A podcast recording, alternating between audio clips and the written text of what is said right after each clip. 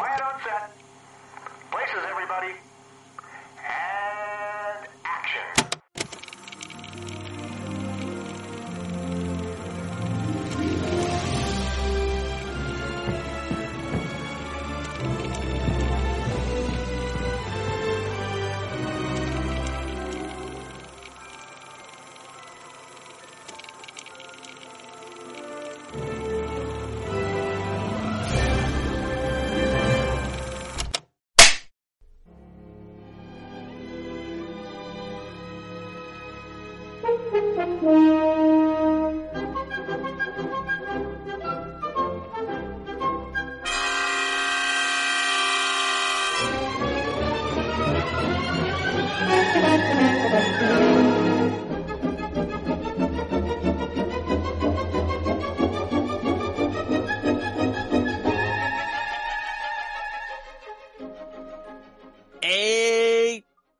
vamos começar a falar infinitamente de Disney de novo, porque a gente não consegue se controlar e tivemos que dividir o episódio da Era de Prata em dois episódios. E provavelmente já, já vimos que vamos ter que reorganizar esse nosso cronograma aí, porque não vai dar pra gente fazer um episódio para as próximas eras, porque não dá, não dá, simplesmente não dá, porque a gente fala demais e é é compreensível, né? Já que a gente é muito apaixonado por isso que a gente está falando, então é isso. Estamos aqui no nosso segundo episódio da Era de Prata e é o quarto episódio do especial da Disney do Só Mais Um Plano Sequência, que é esse sonho que eu estou realizando aqui de fazer essa série sobre as animações 2D do estúdio Disney, que é uma coisa que fez parte completamente da minha infância e de todo mundo que eu convidei para conversar aqui comigo. Eu sou o Elvio Franklin, esse aqui é o Só Mais Um Plano de Sequência, que é o podcast de conversa de cinema do site Só Mais Uma Coisa, e você está ouvindo o especial da Disney. E eu estou aqui com novamente três convidadas, as mesmas convidadas que estiveram comigo no episódio, na primeira parte do episódio da Era de Prata.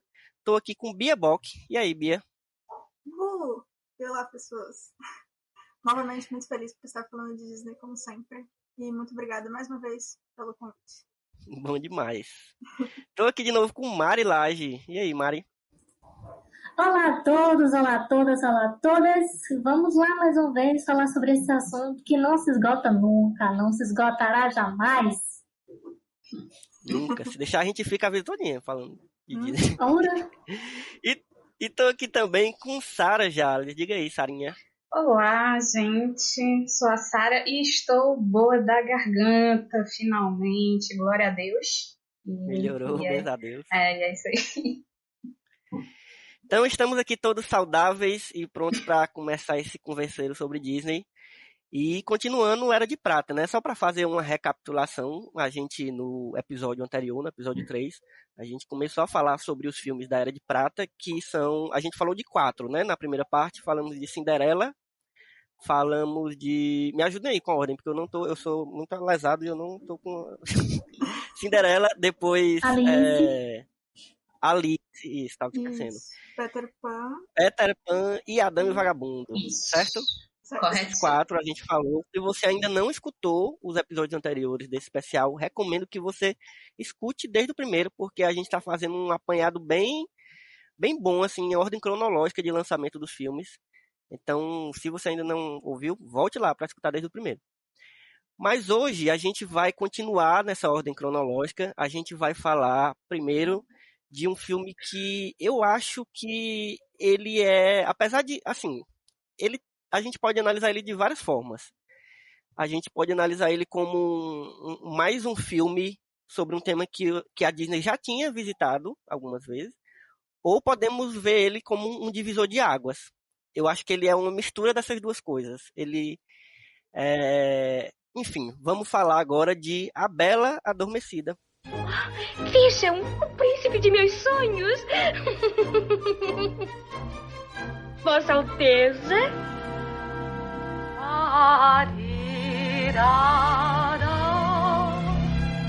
Sabe, eu não devia estar falando com estranhos, mas já o conheço. Foi você o sonho bonito que eu sonhei.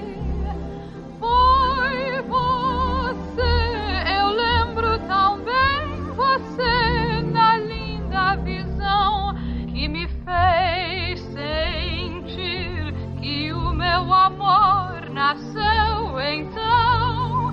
E aqui está você, somente você.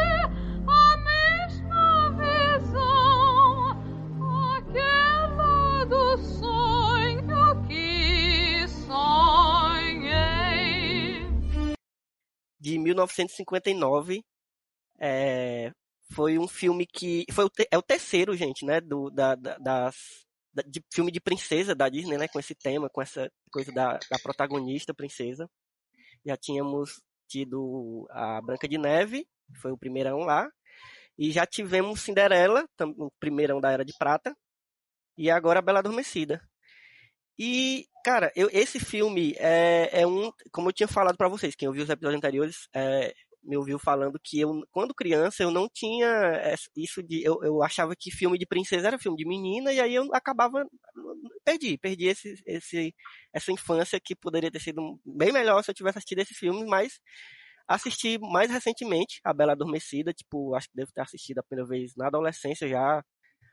E eu acho que essa vez que eu vi agora pro, pra gravação deve ter sido a segunda vez que eu assisti só. Então, é um filme que eu não tenho muitas memórias, assim.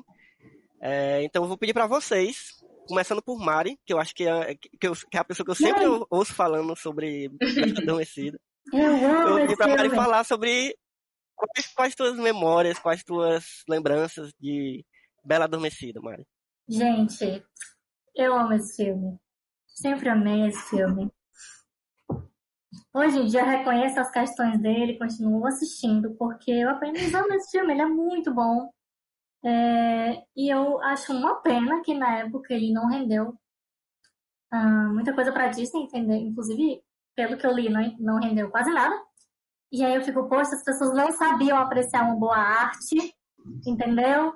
Tava ali o cara à frente do seu tempo, a galera ali produzindo, porque eu acho, eu amo esse filme, eu, eu acho que a Malévola é a melhor vilã que teve, tipo assim, uma das melhores de todos os filmes de animação 2D da Disney, tanto que teve o, o longa, né, da Maleficent com a Angelina Jolie, perfeito, Uhum. também adoro. E é, não, eu, eu não sei nem o que falar, assim, porque eu assisti, eu sempre assisti esse filme desde que eu me entendo por gente. E as músicas desse filme eu acho perfeitas. E eu acho, adoro as fadas. Eu acho que, tipo assim, ele tem uma fórmula muito fechadinha, muito bonitinha. Que ainda não é a fórmula lá da Renascença, mas ainda, mas já é uma fórmula bem Disney, né? Assim, falando de Uhum. de, de personagem, de, de química entre os personagens, de interação entre os personagens. Eu sempre fiquei frustrada que a Aurora tal hora só desmaia e dorme, enquanto todo mundo, todo o resto faz literalmente tudo. Não, não gostava disso quando era criança. Mas sempre achei o Príncipe Felipe um gato. É, Ele- é, ele é Não está lindo. errada. E Eu super galanteador, super charmoso. Ah, Príncipe Felipe, oi. E tipo. E ele é gente boa, né? Tem, É. né? Ele é gente fina.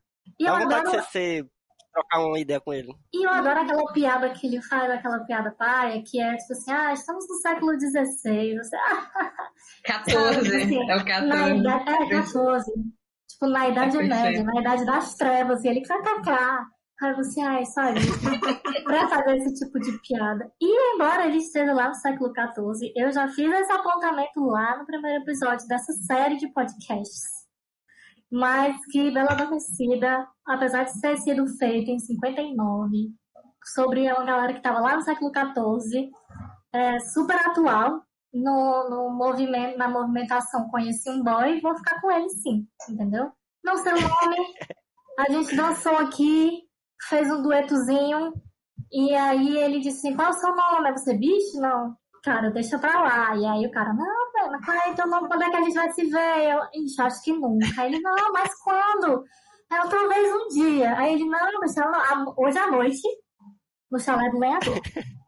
Isso eu acho, tipo assim, parabéns, a, a Rosa Aurora estava à frente do seu tempo, entendeu? A Aurora É um entendeu. título que, que é, Gente, não é difícil, ela ser um homem perto dela. Chegou É. o boy e ela É disse, não, que nunca. poderia. Dizer, vamos logo agora. Se não, nunca. é, Isso é porque tranquilamente poderia ser um diálogo que podia acontecer aqui num pré-carnaval, sabe? Gente, é em 2000 e- em 2020. 2019. Aliás, né? 2020 não, É. porque eu, né, foi pandemia, ninguém se encontra.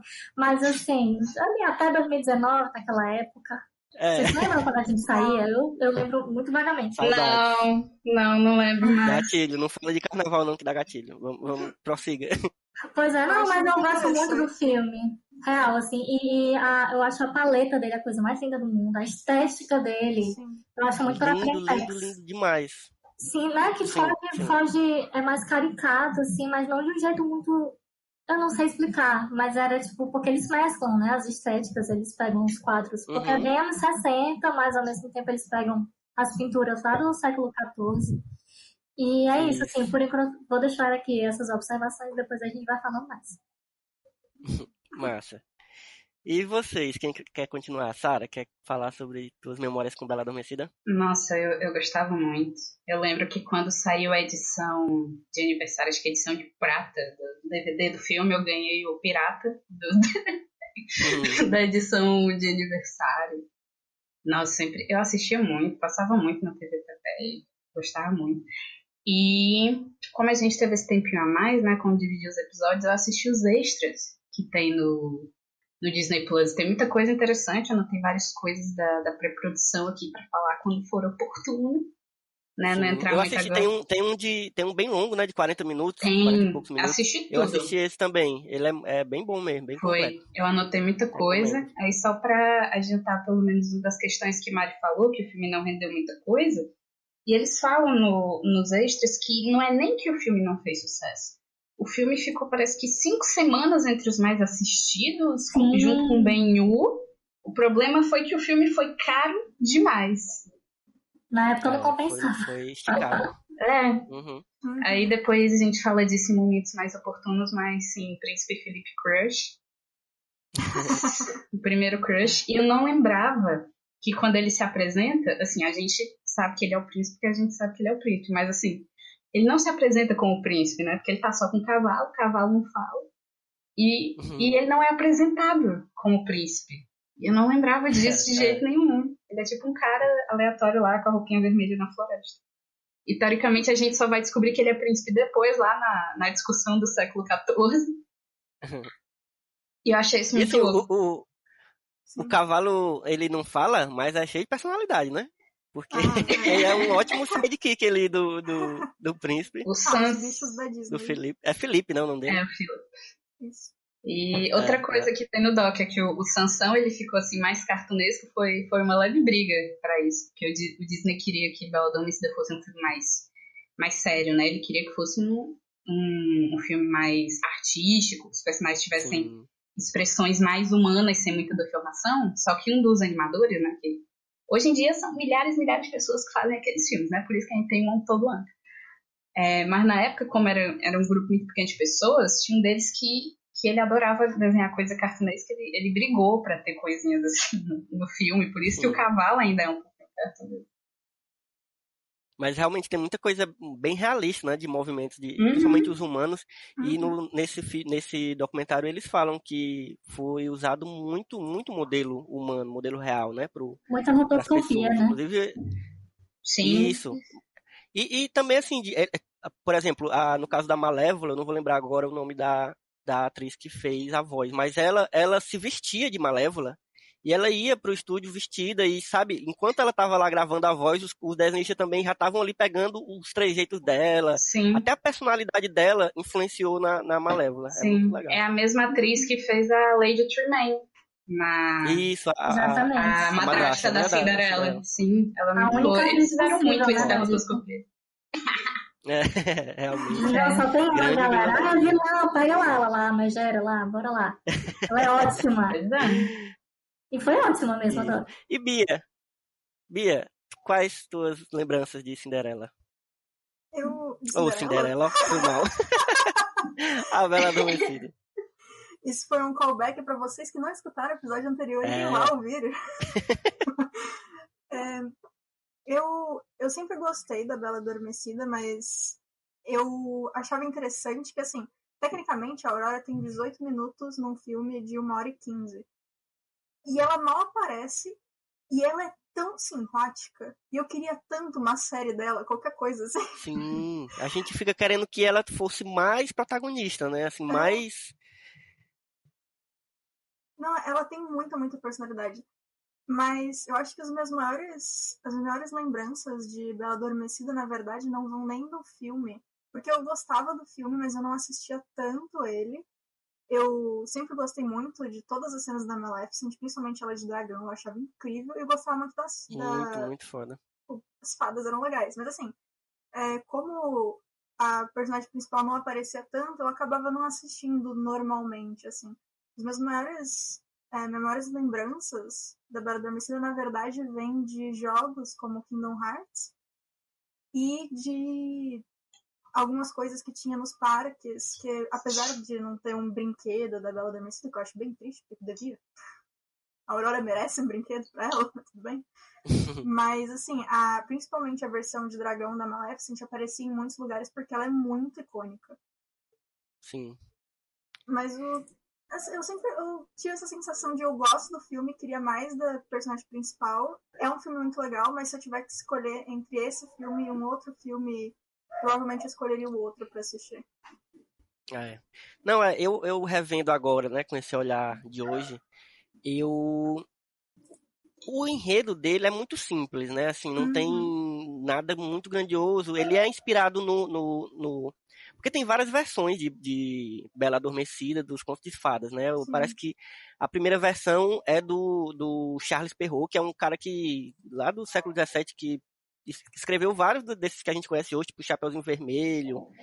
E aí ele teve uma compilação, né, dentro da compilação dos Irmãos Green, que foi já lá pro século XVIII, 17, 18, não sei, tô, posso estar jogando datas aleatórias aqui. Mas o, a compilação dos Irmãos Grimm foi depois e teve uma versão também deles do da Bela Adormecida. Mas a versão que é usada como, como inspiração para o filme é a primeira do Charles Perrault e também a versão do, do balé do Tchaikovsky, que eu inclusive estava ouvindo aqui antes de começar a gravar, porque eu nunca tinha escutado. E é, ele é tão inspiração que até partes do, do balé foram utilizadas na trilha, na trilha do filme, né? Eles uhum. fizeram as modificações e tal. É, mas essas três inspirações foram as principais, assim, pro, pro filme. Sim, e eu queria só dizer que a Malévola, eu gosto muito dela porque a Bia estava falando, né, sobre a Malévola, e eu lembrei que eu acho que a Malévola é uma das mais cruéis vilãs. Ela é. De fato. Porque o plano dela é um dos, piores, dos planos mais tipo assim, olha, é o seguinte, relaxa aí, chapa, tu vai ficar aqui preso, mas nada que daqui a 100 anos eu te solto, que tu vai lá miserável, com esse pangaré miserável, salvar a sua princesa que vai estar tá lá jovem. Tá entendendo? Porque eu vou... Isso. Porque eu vou manter o cavalo vivo também, entendeu? Exatamente. então, assim, eu. É, quando eu assisti, eu ficava, ela, ela é a, a, assim, a vilã que tem um plano mais, mais cruel, assim, de, tipo, se desse certo Sim. o plano dela, tava todo muito. Porque ela não era, tipo assim, ah, vou só matar, vou só sequestrar. Não, gente, ela ia saltar. Por, pra pessoa ficar miserável, porque, tipo, era isso. É, porque ela, o, a raiva dela era não ter sido chamada para o baile, era não fazer parte, não sei o quê. E ela fica, não, tudo bem, pode todo mundo ter seu final feliz, mas eu vou estragar. Vou dar uma mudança a básica. É né? Uhum. Nossa, e a Malévola, ela é tão icônica que, inclusive, nos filmes do Kingdom Hearts, nos filmes não, nos jogos do Kingdom Hearts, ela normalmente é a vilã que mexe a trama. Eu acho isso incrível. Foda. É bem legal. É, Sim. Eu ia dizer se eu podia falar as coisinhas de pré-produção logo que a gente já, já parte sobre os sentimentos e tal. Ah, depois eu tenho que falar coisa de vestidos também. Hum. essa informação aqui. Importante. Cara, eu lembrei agora, tu falou de vestido, eu lembrei que eu tinha um brinquedo do McDonald's, que foi também de um aniversário de, de algum tempo de Bela Adormecida, que era a, a Aurora, eu acho. Um negócio assim, nossa. Saudade de brinquedos do McDonald's. Verdade. Sim, é... Pronto, que eu falar. Deixa eu tentar falar rápido, né? O... Foi o primeiro filme em 70mm da Disney, então eles tinham bem mais espaço Sim. de tela. Isso foi uma, uma questão, eles tinham que preencher mais espaço de tela. Ah, também o Vagabundo e... também não tinha sido, cara? Ou não, tô confundindo? Eu acho que ele era, mas era, um, era uma técnica diferente. Parece que, que o que eles usaram no, no, na Bela Adormecida, tinha um, tinha um esquema que não, não só o, o o tamanho, né, o, é, era 70 milímetros, como o, o, jeito que ele era passado era diferente. Ah, porque ele, o, o, filme não passava de cima para baixo, assim, ele passava na horizontal. Ah, ele era, sabe, o, o filme passava de lado lateralmente. Sim. Aí tinha uma, tinha uma. Eles podiam usar mais as laterais. É tanto que nesse documentário, né, Sara? Uhum. Eles falam como. Eles usam realmente, eu acho que mais até do que na Dama e o Vagabundo, eles usam as laterais Sim. da tela. Sabe? Então tem, tipo, cenas onde o príncipe tá fugindo e a Malévola tá lá no canto da tela, sabe? Jogando Uhum. feitiço nele. É Então verdade. eu acho que tem esse diferencial aí. É, foi, é o que dizem lá, né? Aquelas coisas, né? Eu só, eu só estou passando as informações É, que. estão dizendo. É, isso pode ser outra coisa totalmente diferente, mas enfim. É, eles comentam né, que era uma história com pouca coisa para se adaptar. Eu tenho um livrinho né, de, de contos de fada. E, assim, a história da Bela Adormecida é bem isso. Teve o... A neném nasceu, fizeram a festa, tinha 13 fadas, mas só 12 pratos de ouro. Aí o rei falou, não, não, não sem condições de conseguir mais um prato de ouro. Vai ficar de fora a, a amiga aqui. Aí a, a, a fada vem, fica braba, diz que a menina vai dormir por 100 anos. Aí pronto, depois a, ninguém faz nada, ninguém protege a menina, a menina só, só vive a vida normal dela lá. E aí. Inclusive, Sara, Hum. só te interrompendo rapidinho, porque senão eu esqueço. Eu confundia muito, eu não sei vocês, porque eu não assistia muito o desenho, então eu, eu sabia a história. E eu confundia muito a história da, da Bela Adormecida com aquela história do Rumpelstiltskin. Hum. É porque Pra mim, o- era, pra mim era a mesma história. Eu não, eu não, eu só fui desassociar depois que eu revi agora, porque eu tinha certeza que tinha alguma coisa de um anão, sabe? Algum- mas não tem, são duas histórias. É por causa Realmente da, são parecidas, é por causa da diferentes. roca de fiar, né? É por causa É, da eu roca acho de que era, fiar. um- eu, eu fazia essa Ah. ligação. É, sim. Aí, tipo, a menina vai, dorme e tal, e é isso. Todo mundo dorme, cresce os, os espinhos, um monte de gente tenta passar, não consegue. Depois de 100 anos, um, meninozinho qualquer, ouve de um, um príncipe qualquer, ouve de um cara que tem essa princesa, ele vai lá, como já passou 100 anos. É, ele pode entrar, porque passou 100 anos, ele beija ela, eles casam. Eles ficaram, tipo, como é que a gente coloca algum conflito nessa história, né? É, aí o Disney ele queria essa coisa bem mais séria, mais artística no filme, por isso que as artes do filme são bem mais detalhadas. Eu não anotei o nome do artista. Inclusive, já, já aproveitando que eu sempre tô aqui espalhando a palavra, a palavra de Mary Blair, Tava esperando. Aham. Foi nesse filme que ela rompeu com a Disney por um tempo. Porque o, o Walt falou, segundo, segundo Disney, né, eles não conseguiam passar é, a questão das artes dela direito para os filmes, a visão dela não se concretizava.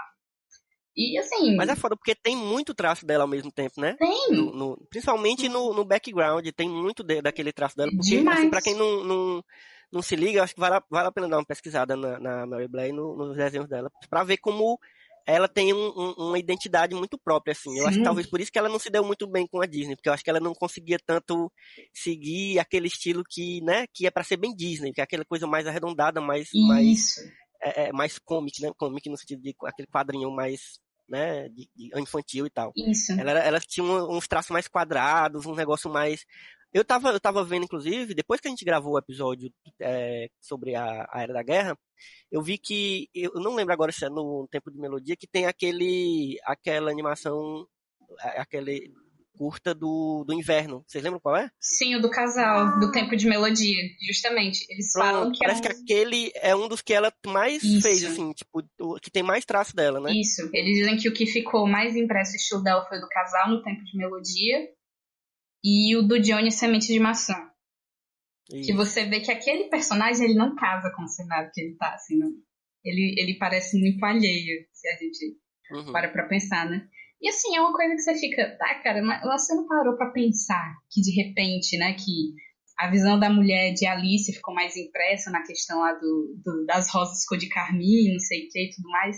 Uhum. Porque depois que ela mexia, tinha não sei quantos caras que mexiam depois, e todo mundo quer sempre deixar sua marca e seu estilo, né? Aí ele deu essa rompida com a, com a Mary Blair, né? E aí foi, eles ficaram então com um cara que chamava Eivind Earl, que ele tinha esse estilo, foi ele que fez o background e, e se inspirou em pinturas clássicas da Renascença, mas ele também deu treta porque ele queria interferir nos personagens para casar os personagens com o cenário, mas nem sempre funcionava. Aí, que mais? Deixa eu ver. Mas eu acho que o traço dele, tanto da Mary quanto dele, ainda continua muito, assim, dá para perceber, assim, Uhum. quando você pegar a... Principalmente nos cenários, né? Você vê que eles têm um- uns traços mais angulados, assim, os personagens também, assim, no, no- Uhum. no- você vê o perfil dos personagens mais, mais, quad- mais quadradinhos, eu acho que isso, não sei, posso estar jo- tô jogando aqui uma suposição.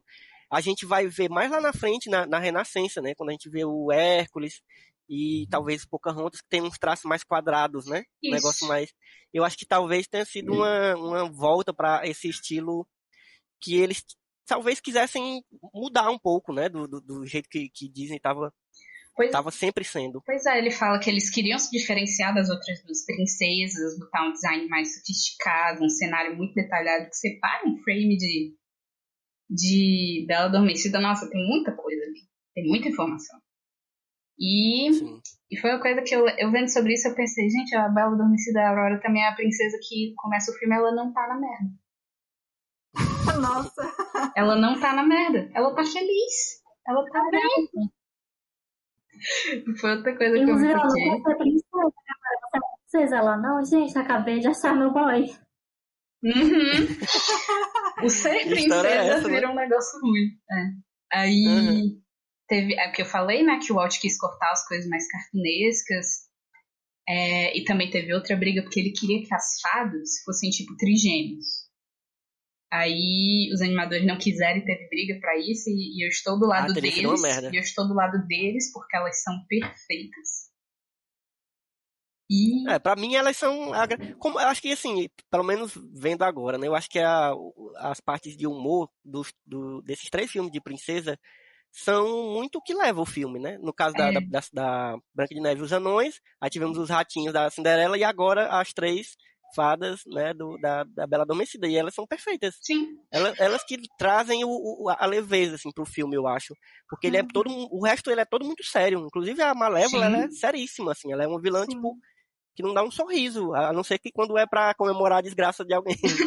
Mas é todo sério. E aí tem as, as fadinhas que elas são muito. Elas são naturalmente engraçadas. Elas não, tem- não forçam pra ser engraçadas. Elas são, tipo, o jeito delas é engraçado. Porque elas são três veinhas que estão ali criando uma menina. É muito bom, cara. Perfeito. E, inclusive, é uma coisa que também eles falam nos extras, né? Que eles queriam se focar na história principal e ter menos um subplot. Então, por exemplo, a gente tem a historinha das fadas fazendo o bolo e o vestido, mas depois disso aí é só história. Por exemplo, a gente não tem a questão dos ratinhos com o Lúcifer, como a gente tem na Cinderela. Sim. É só a história, né? Aí, aquilo que eu falei, né? Que o, o filme virou tecnicamente uma obra de arte, mas ele acabou nos pagando, de tão caro que ele foi. E é, teve uma coisa que o, o Uli. Como é o nome, sobrenome dele? Caralho. Haterman. Não, Haterman. Que é o. Eu falar depois no de 101 Dálmatas. Ele é o cara dos aproveitamentos. Ele não gostava de jeito nenhum da luta com o dragão, porque do nada o, o Felipe tá no penhasco, o cavalo sumiu, ele passou pelos espinhos. E ele, e ele não gostava disso, e o pessoal fica, e o Disney ficava, não, não é pra pensar. Ele não tem tempo de pensar, é ação, não dá pra pensar. E acho que é isso. Falei demais, a Rocha. Mas é, mas é realmente é tão rápido aquela batalha e é realmente grandioso, né? Um negócio Uhum. que. É, inclusive, eu, é o que eu tava falando antes, eu, eu esqueci de continuar, porque eu tava falando que eu gosto da história, mas eu acho bem simples, assim, nada demais. Mas pra mim esse filme, ele é realmente um divisor de águas no sentido gráfico, assim, no sentido Uhum. imagético, porque, gente, quando você assiste um filme desse e você pensa que tudo aquilo ali, inclusive os efeitos que parecem efeitos especiais, assim, de computador, tudo aquilo foi feito à mão, tipo, com técnicas e, e- de, de sobreposição e de, sabe, um jeito que não, não, não usava um computador, porque simplesmente não tinha. Era tudo feito à mão, e aí, tipo, é muito impressionante, porque você vê aquele, aquele nível de detalhamento dos cenários, porque realmente, como Sara falou, né, eles usaram o exemplo das, das pinturas né, nas pré-renascentistas, usaram, é, o Disney falava muito de que queria que fosse, o filme parecesse uma tapeçaria, né, que é aquelas, aqueles tapetes, aquelas coisas de tecido que é bem detalhado, cheio de, de, de- de pontos bem pequenos e que se você, você para ver tem que se aproximar para perceber alguns detalhes, né? Então o filme realmente ele tem esse nível de detalhamento e é e as cores é tudo muito bonito e muito impressionante assim. Eu- e se a gente fica impressionado hoje assim pensando que um filme daquele é, foi feito praticamente todo à mão, praticamente não, acho que todo à mão, né? É, imagine pra galera da época o quanto ele foi impressionante, né?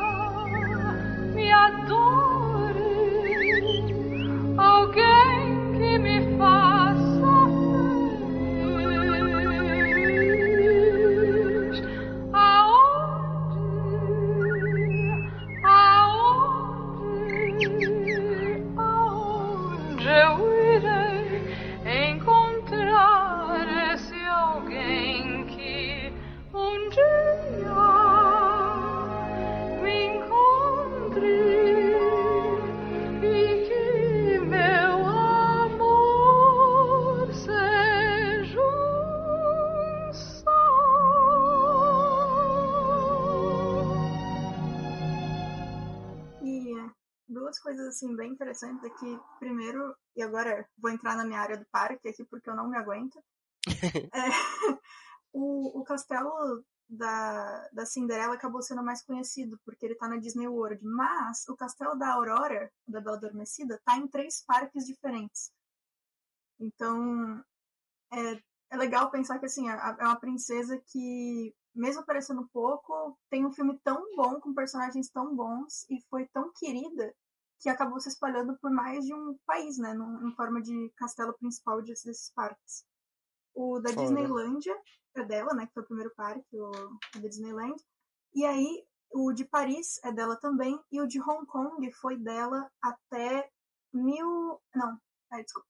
E o de Hong Kong foi dela também até 2018, quando eles fizeram um redesign, porque era o aniversário de 15 anos, eles quiseram fazer um castelo que representasse as 14 princesas e heroínas da Disney. Então eles mudaram para o nome sendo é, o Castelo dos Sonhos Mágicos, é o Castle of Magic Dreams, e aí eles tiraram essa, esse fator de ser da Aurora para passar isso de, de várias princesas. Mas até então Sim. a Aurora estava em três Disneys diferentes com o castelo lá representando o lindo maravilhoso.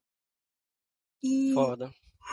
Vocês lembram que eu comentei o rolê que deu o vestido da Cinderela no podcast passado? Sim, sim, sim. Então, o da Aurora foi pior. Porque assim. Uhum, é verdade. É, não, é um rolê gigantesco. Porque assim, ela tem. Primeiro que tem aquele negócio lá, o vestido dela é vermelho. É, é rosa ou é azul? Porque ela usa os dois no filme, né? Então, ó meu Deus, a gente tem que decidir. E assim, até os anos 90, todo o marketing em volta da Aurora era com vestido azul. Só que perceberam que, vixe, a Cinderela de vestido branco barra prata parece uma noiva, vai dar não, vamos mudar o dela para azul. Duas princesas loiras de azul não dá. E aí mudaram o vestido da Aurora pro rosa. O que é bem interessante de notar, porque ao todo o vestido rosa tem 13 segundos de tela, enquanto o azul tem 6 minutos. Sim, houve uma contagem, porque, enfim, acontece. A Flora ganhou essa. Muito... A Flora ganhou. A Flora ganhou. Feliz isso que dá, isso que dá não ter representatividade, gente. Só tem princesa loura. E aí a, Flora né? Uma mulher loura com vestido com vestido, né, vestidão medieval. Azul é demais. É, é só botar outra princesa. Pois, não, e assim, eles podiam, sei lá, se eles não queriam que fosse azul que nem o da Cinderela, que eu já acho triste terem mudado, eu entendo a parte do marketing, mas, pô, era uma bonito vestido, é, tipo, branco e prata dela, né? uhum. né? Mas aí, assim, eles podiam, pelo menos, em vez de ser azul ou rosa, colocar roxo, né? Que aí, pelo menos, faz uma homenagem aos dois vestidos, sei lá, qualquer coisa do gênero. Mas, enfim, acabou ficando rosa, apesar dos 13 segundinhos de tela do vestido rosa. E aí fica aqui esse comentário também é por isso que a Aurora veste rosa e não azul. Olha. Então é isso, gente. Se alguém não tiver mais algum comentário para fazer sobre a Bela Adormecida, vamos passar para o próximo. Alguém tem mais alguma coisa? É, deixa eu ver aqui. Muita coisa, mas não vai dar. É... Provavelmente, A gente não vai poder dividir em, em três, não. Essa Pois é. Nossa, um episódio só pra Aurora. Assim, Aliás, é, comentário aleatório, mas tem a ver com ela. É, eu desenhei muito na minha vida a Aurora, porque uma prima de consideração minha, o personagem favorito dela de todos da Disney é a Aurora. Então, todos os. é, todo Natal, aniversário, é, sei lá, ano novo, eu desenhava alguma coisa da Aurora. Então, eu já desenhei muito a Aurora pra essa e pra uma outra prima. Deve ser a princesa que eu mais desenhei na vida. eu, dentre as muitas coisas que eu anotei, eu vou, eu vou escolher pra falar aqui só que o Doc, né, de 44 minutos, já, já voltando a minha, pregando a palavra do Weekend Painting, é, ele não fala das mulheres do Weekend Painting. Ele dá a entender, mostrando só fotos dos animadores, que foram os homens que fizeram o Weekend Paint do, do filme, né, só relembrando pra quem não lembra muito dos episódios passados. O- os desenhistas animadores desenhavam o filme no papel, ia para o departamento de ink paint, que era o, o de passar tinta e pintar. E aí as mulheres pegavam acetato, faziam as linhas e no verso elas pintavam as cores e aí ia para animar. E o Doc não menciona isso e, e fala como se tivesse sido ele, sendo que as mulheres tinham semanas que elas trabalhavam 85 horas, elas viam o sol se pôr e o sol Caraca. nascer, mano, Gente, sabe? Foda, né? Foda. E, e- e outra, é um trabalho que é, é, é um negócio que tem que ser tão detalhado e tão bem, bem feito que é, é muito triste que, que não, não seja um trabalho lembrado, né? Pois é. E foram tudo Teve uma moça que chegou a fazer. Pois é, vou, vou falar disso no, no frente. Sim. Pois então vou aproveitar, deixa. Que já que tu personagem favorito, personagem favorito. Verdade, eu tinha esquecido. Vamos falar dos personagens favoritos. Quem quer começar? Eu falei demais, podem ir. Bia, já que tu lembrou? Eva, a Maleficent, não, não tem como. Eu gosto muito das fadas É. também, mas se for pra escolher um personagem desse filme, tem que ser a Malévola. Ela é muito amorzinho, apesar de ela ser terrível. Não amorzinho pelo que ela fez, ela é terrível, tá, gente? Não sigam a Maleficent. Ela é ela é- realmente. Nossa, uma criação incrível e maravilhosa. É, eu vou falar do- dos meus. Eu, eu, como sempre, vou falar dos animais, gente. Gosto de, gosto de desenho de animal. E é isso. Eu amo o cavalo. Eu é, amo como ele é expressivo e como ele é um bom. Sansão. Um bom. Ele, ele é um acompanhamento ali pro. É, Sansão, exatamente. Um acompanhamento pro, pro Philip. E vou mencionar também, não é meu preferido, mas eu acho, acho muito ele importante, que eu acho que devia ser lembrado, o Corvo. Eu não sei se ele tem nome. O Corvo da, da, da Malévola. Ah, Ele é muito foda, porque a Malévola, ela, não tem contato de diálogo com outros personagens. Então o Corvo, ele serve ali como um personagem orelha, que ela sempre fala com ele, né? Sendo que ele, ele, ele tem uma serventia ali, ele, ele que, que encontra a, a casinha e tal. É, mas, é, enfim, é um personagem que... É um fofoqueiro, exatamente. E eu, eu fiquei lembrando quando assisti, porque eu não sei se vem essa referência daí, talvez, não sei se no, no original tem esse corvo, mas é, o, o Odin, da mitologia nórdica, ele tinha Hum. dois corvos que ele ele usava para que como os olhos dele, né, para vigiar todos os reinos, os nove reinos. E aí eu fiquei pensando se podia ter alguma, né, alguma inspiração aí. Interessante. E vocês, Mari? É, eu adoro a. Como é, gente? Porque eu nunca lembro o nome das, das fadas. A fauna é a de verde, né?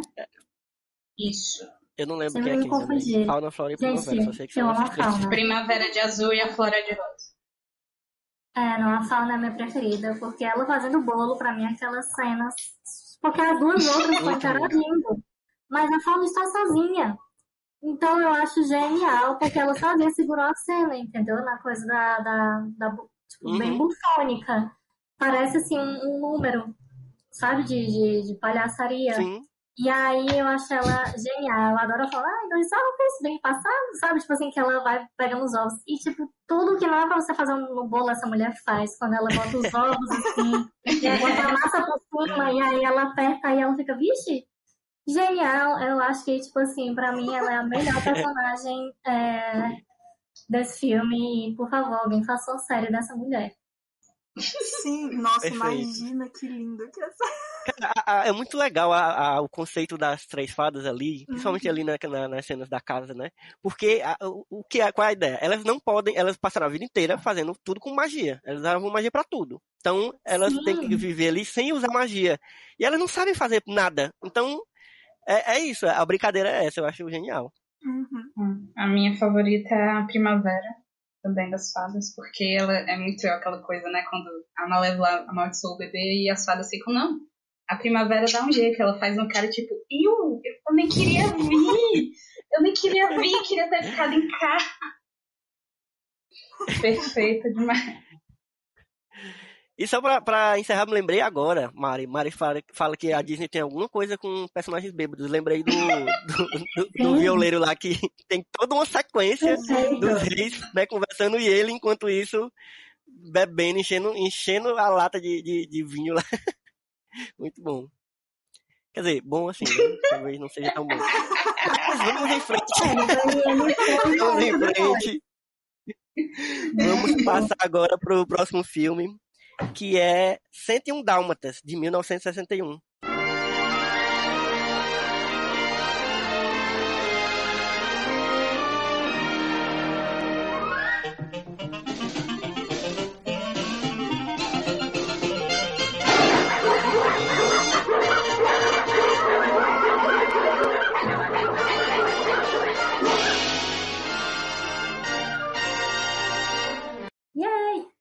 Que, gente, que filme maravilhoso. Demais. Sim. Maravilhoso, Nossa. maravilhoso. Meu Deus, eu não lembrava. Eu acho que eu- foi um dos filmes que não sei porquê, eu acho que não, não, não tinha na locadora que eu alugava. Algum, algum motivo, por algum motivo eu não assistia muito.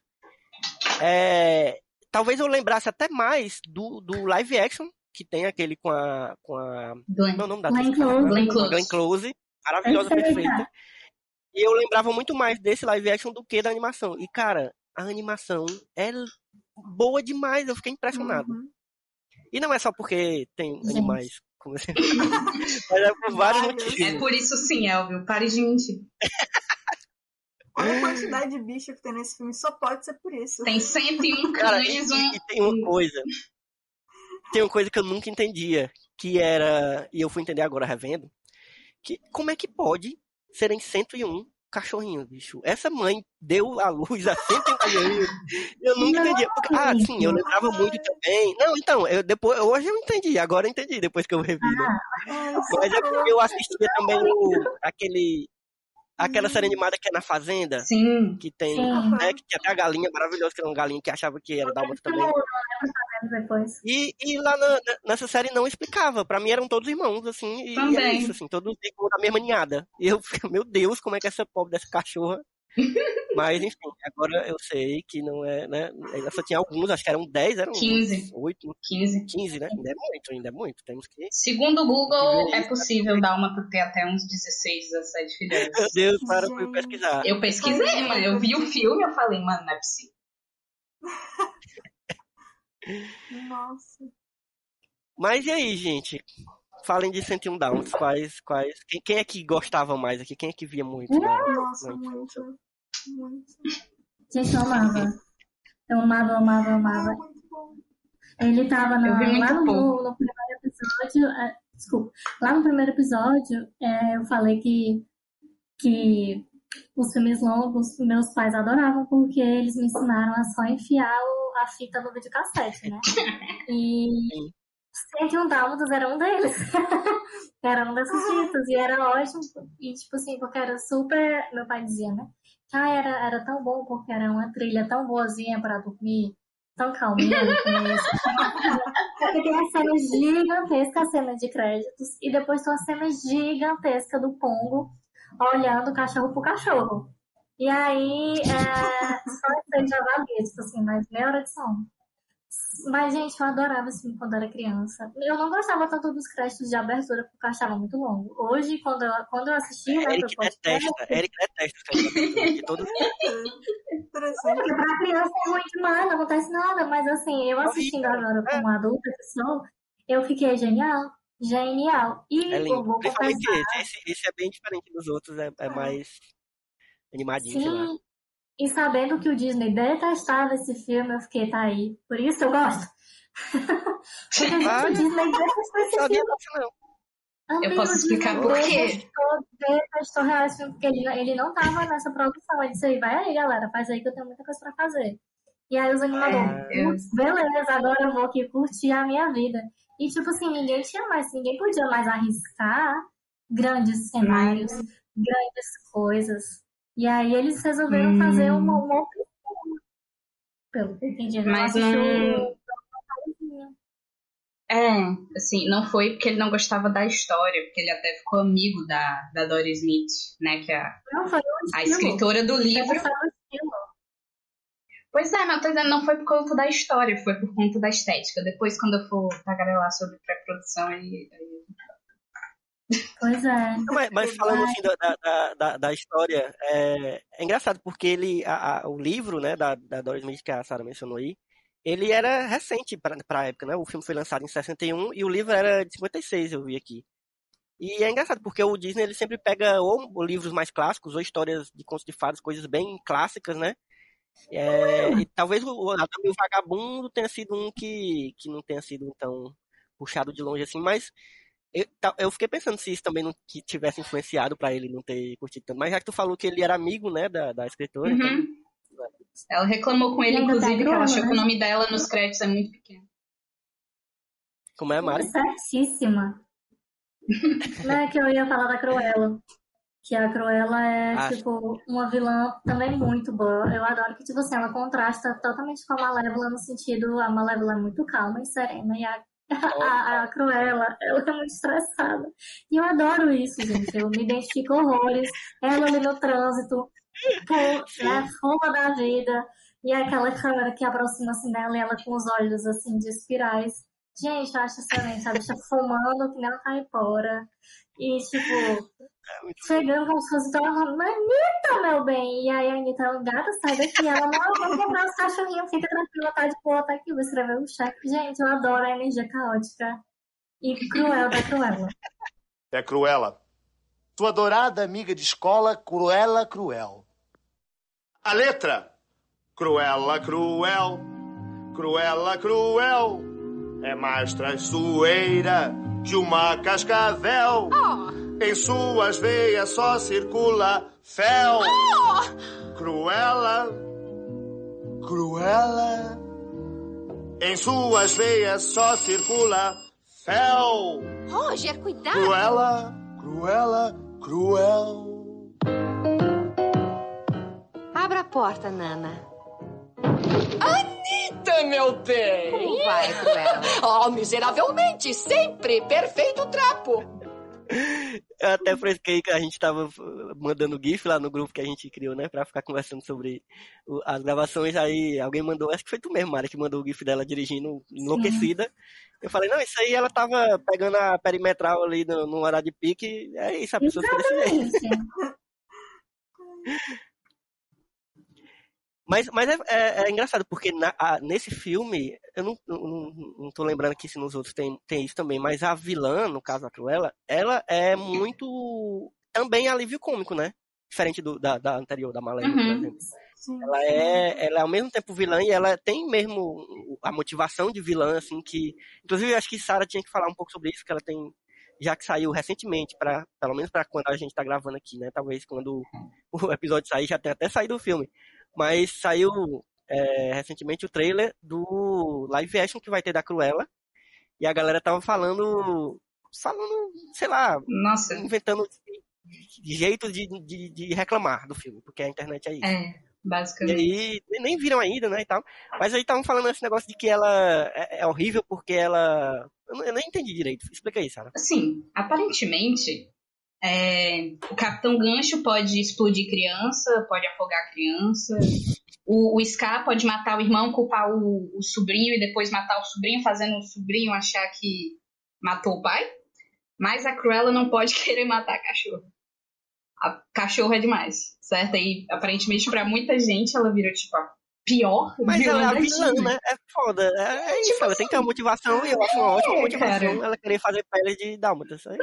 É, tipo assim, é uma motivação da vilã, ela é ruim, é isso, mas assim, eu não entendo porque ela, o pessoal achava ela tão ruim assim. Muita gente achava que ela realmente matava cachorros durante o filme, Eu imagino que seja porque no live action é, ela manda matar um tigre siberiano. E tem uma cena bizarra, porque é anos 90, né? Em que o peleiro manda, né, a pele do tigre, depois de tratar, e ela, e ela brinca com a pele do tigre e ainda tem a cabeça, ela fica falando no espelho, aquelas coisas meio, ai, quem é linda? Ai, é você, Cruella, e você fica, nossa. Mas do tigre ninguém fala também, enfim. Aí todo mundo acha que nesse filme ela matou cachorros, que ela tem um armário cheio de, de casacos com peles de cães, e que todas as peles delas são de cães. E tipo, gente, não. A Cruella, é, ela precisa de um Rivotril, né? A gente sabe disso. Mas assim, não tem nada disso no filme. Ela não mata nenhum cachorro, ela não tem um armário cheio de casacos de cães. Ela não tem só casacos de cães. Ela tinha essa, essa doideira com os dálmatas, mas assim. Até então ela não tinha matado cachorro nenhum. Mandado matar, né? Porque Cruella Devil não mata, ela manda matar. Aí, mas assim, nada disso, sabe? Dessas coisas acontecendo no filme. Uhum. Nossa, e é muito. É, desculpa se você que está ouvindo é uma das pessoas que concorda que a Cruella é muito pior por matar por querer matar cãezinhos. Mas, ah, eu fico tão. Gente, não. É, primeiro que é um, é filminho, é uma história. Tem uma coisa sobre Relaxa, história. galera. É, Relaxa, não, militante. Tem uma coisa incrível, assim. Eu não sei se as pessoas sabem, mas em histórias, coisas têm que acontecer. E personagens não são reais. Uau! Tá tudo bem. não sei se as pessoas percebem isso. E aí eu fico muito. É justamente o que a Sarah falou. Tem outros personagens que fazem coisas terríveis, mas eles tudo bem, porque não mexeram no cachorro. Gente, a Cruella não vai se materializar na tua frente e matar teu cãozinho, tá tudo bem? É só uma historinha, você pode, assim. Inclusive, a, Gente, a Doris eu vou dar um spoiler aqui. No final fica tudo bem. Nenhum cão morre! É. Nenhum cão É morre! Você assistir John Wick, vai sair pior do que assistir um 101 Dálmatas. Exatamente. É. Inclusive, a, a Doris Smith, parece que a ideia do livro veio porque ela tinha um dálmata, né, que se chamava Pongo, e ela tava com uma amiga, e essa amiga falou, lembrando que é é uma história de 56, anos 50, ninguém se ligava que pele é assassinato, essas coisas. E a amiga falou que olhou pro, pro cachorro e falou: Uau, ele daria um ótimo casaco de peles. E aí ela fez o livro. Acontece. Quem não, todo mundo tem um amigo que fala uma bizarrice assim, mas que é. melhor não dizer, não, não falar em público. Às vezes eu sou esse amigo. Vixe, é. Se você não tem esse amigo, você é ele. É. Mas, gente, é- eu- o que eu acho melhor de 101 Dálmatas é que é, é- é a simplicidade dele, assim, porque a gente veio de um filme super grandioso, né, que foi A Bela Adormecida, assim, megalomaníaco mesmo, bem, bem cara de, de Walt Disney, e aí a gente vem pra esse filme que é tão simples, assim, é tipo, não é um- uma história que, parece uma história corriqueira, assim, não é um- um- grande evento, né? É claro, é um negócio foda, porque é uma mulher que sequestra uma centena de cachorro e, e- e deixa lá trancado naquela casa. Mas, cara, é um. Eu acho que talvez por isso, por ele ser um- uma história assim tão. Não é nem corriqueira o que eu quero falar. Não sei se, se vocês estão me, me entendendo, mas é uma história assim simples, assim, bem aventura. É, que é a mulher sequestra os cachorros, né? Manda sequestrar os cachorros e eles precisam ser resgatados. É isso a história. E, e- e, tipo, é muito gostoso de você acompanhar esse, e- e- essa, essa jornada, ao mesmo tempo que é muito doido porque a gente não tem uma ligação muito forte com os cachorrinhos, assim, a gente só é porque são cachorrinhos. Mas, tipo, eles não têm tempo de aprofundar muito, eles pegam alguns ali que, que eles vão demonstrando mais um, um- um- algumas características, né, que se destacam. Mas, tipo, é isso, assim, não dá tempo a gente se, se, se, sei lá, se afeiçoar muito, a não ser porque eles são filhotinhos. E é isso, a gente quer que eles fiquem bem. É só isso. É simples e funciona.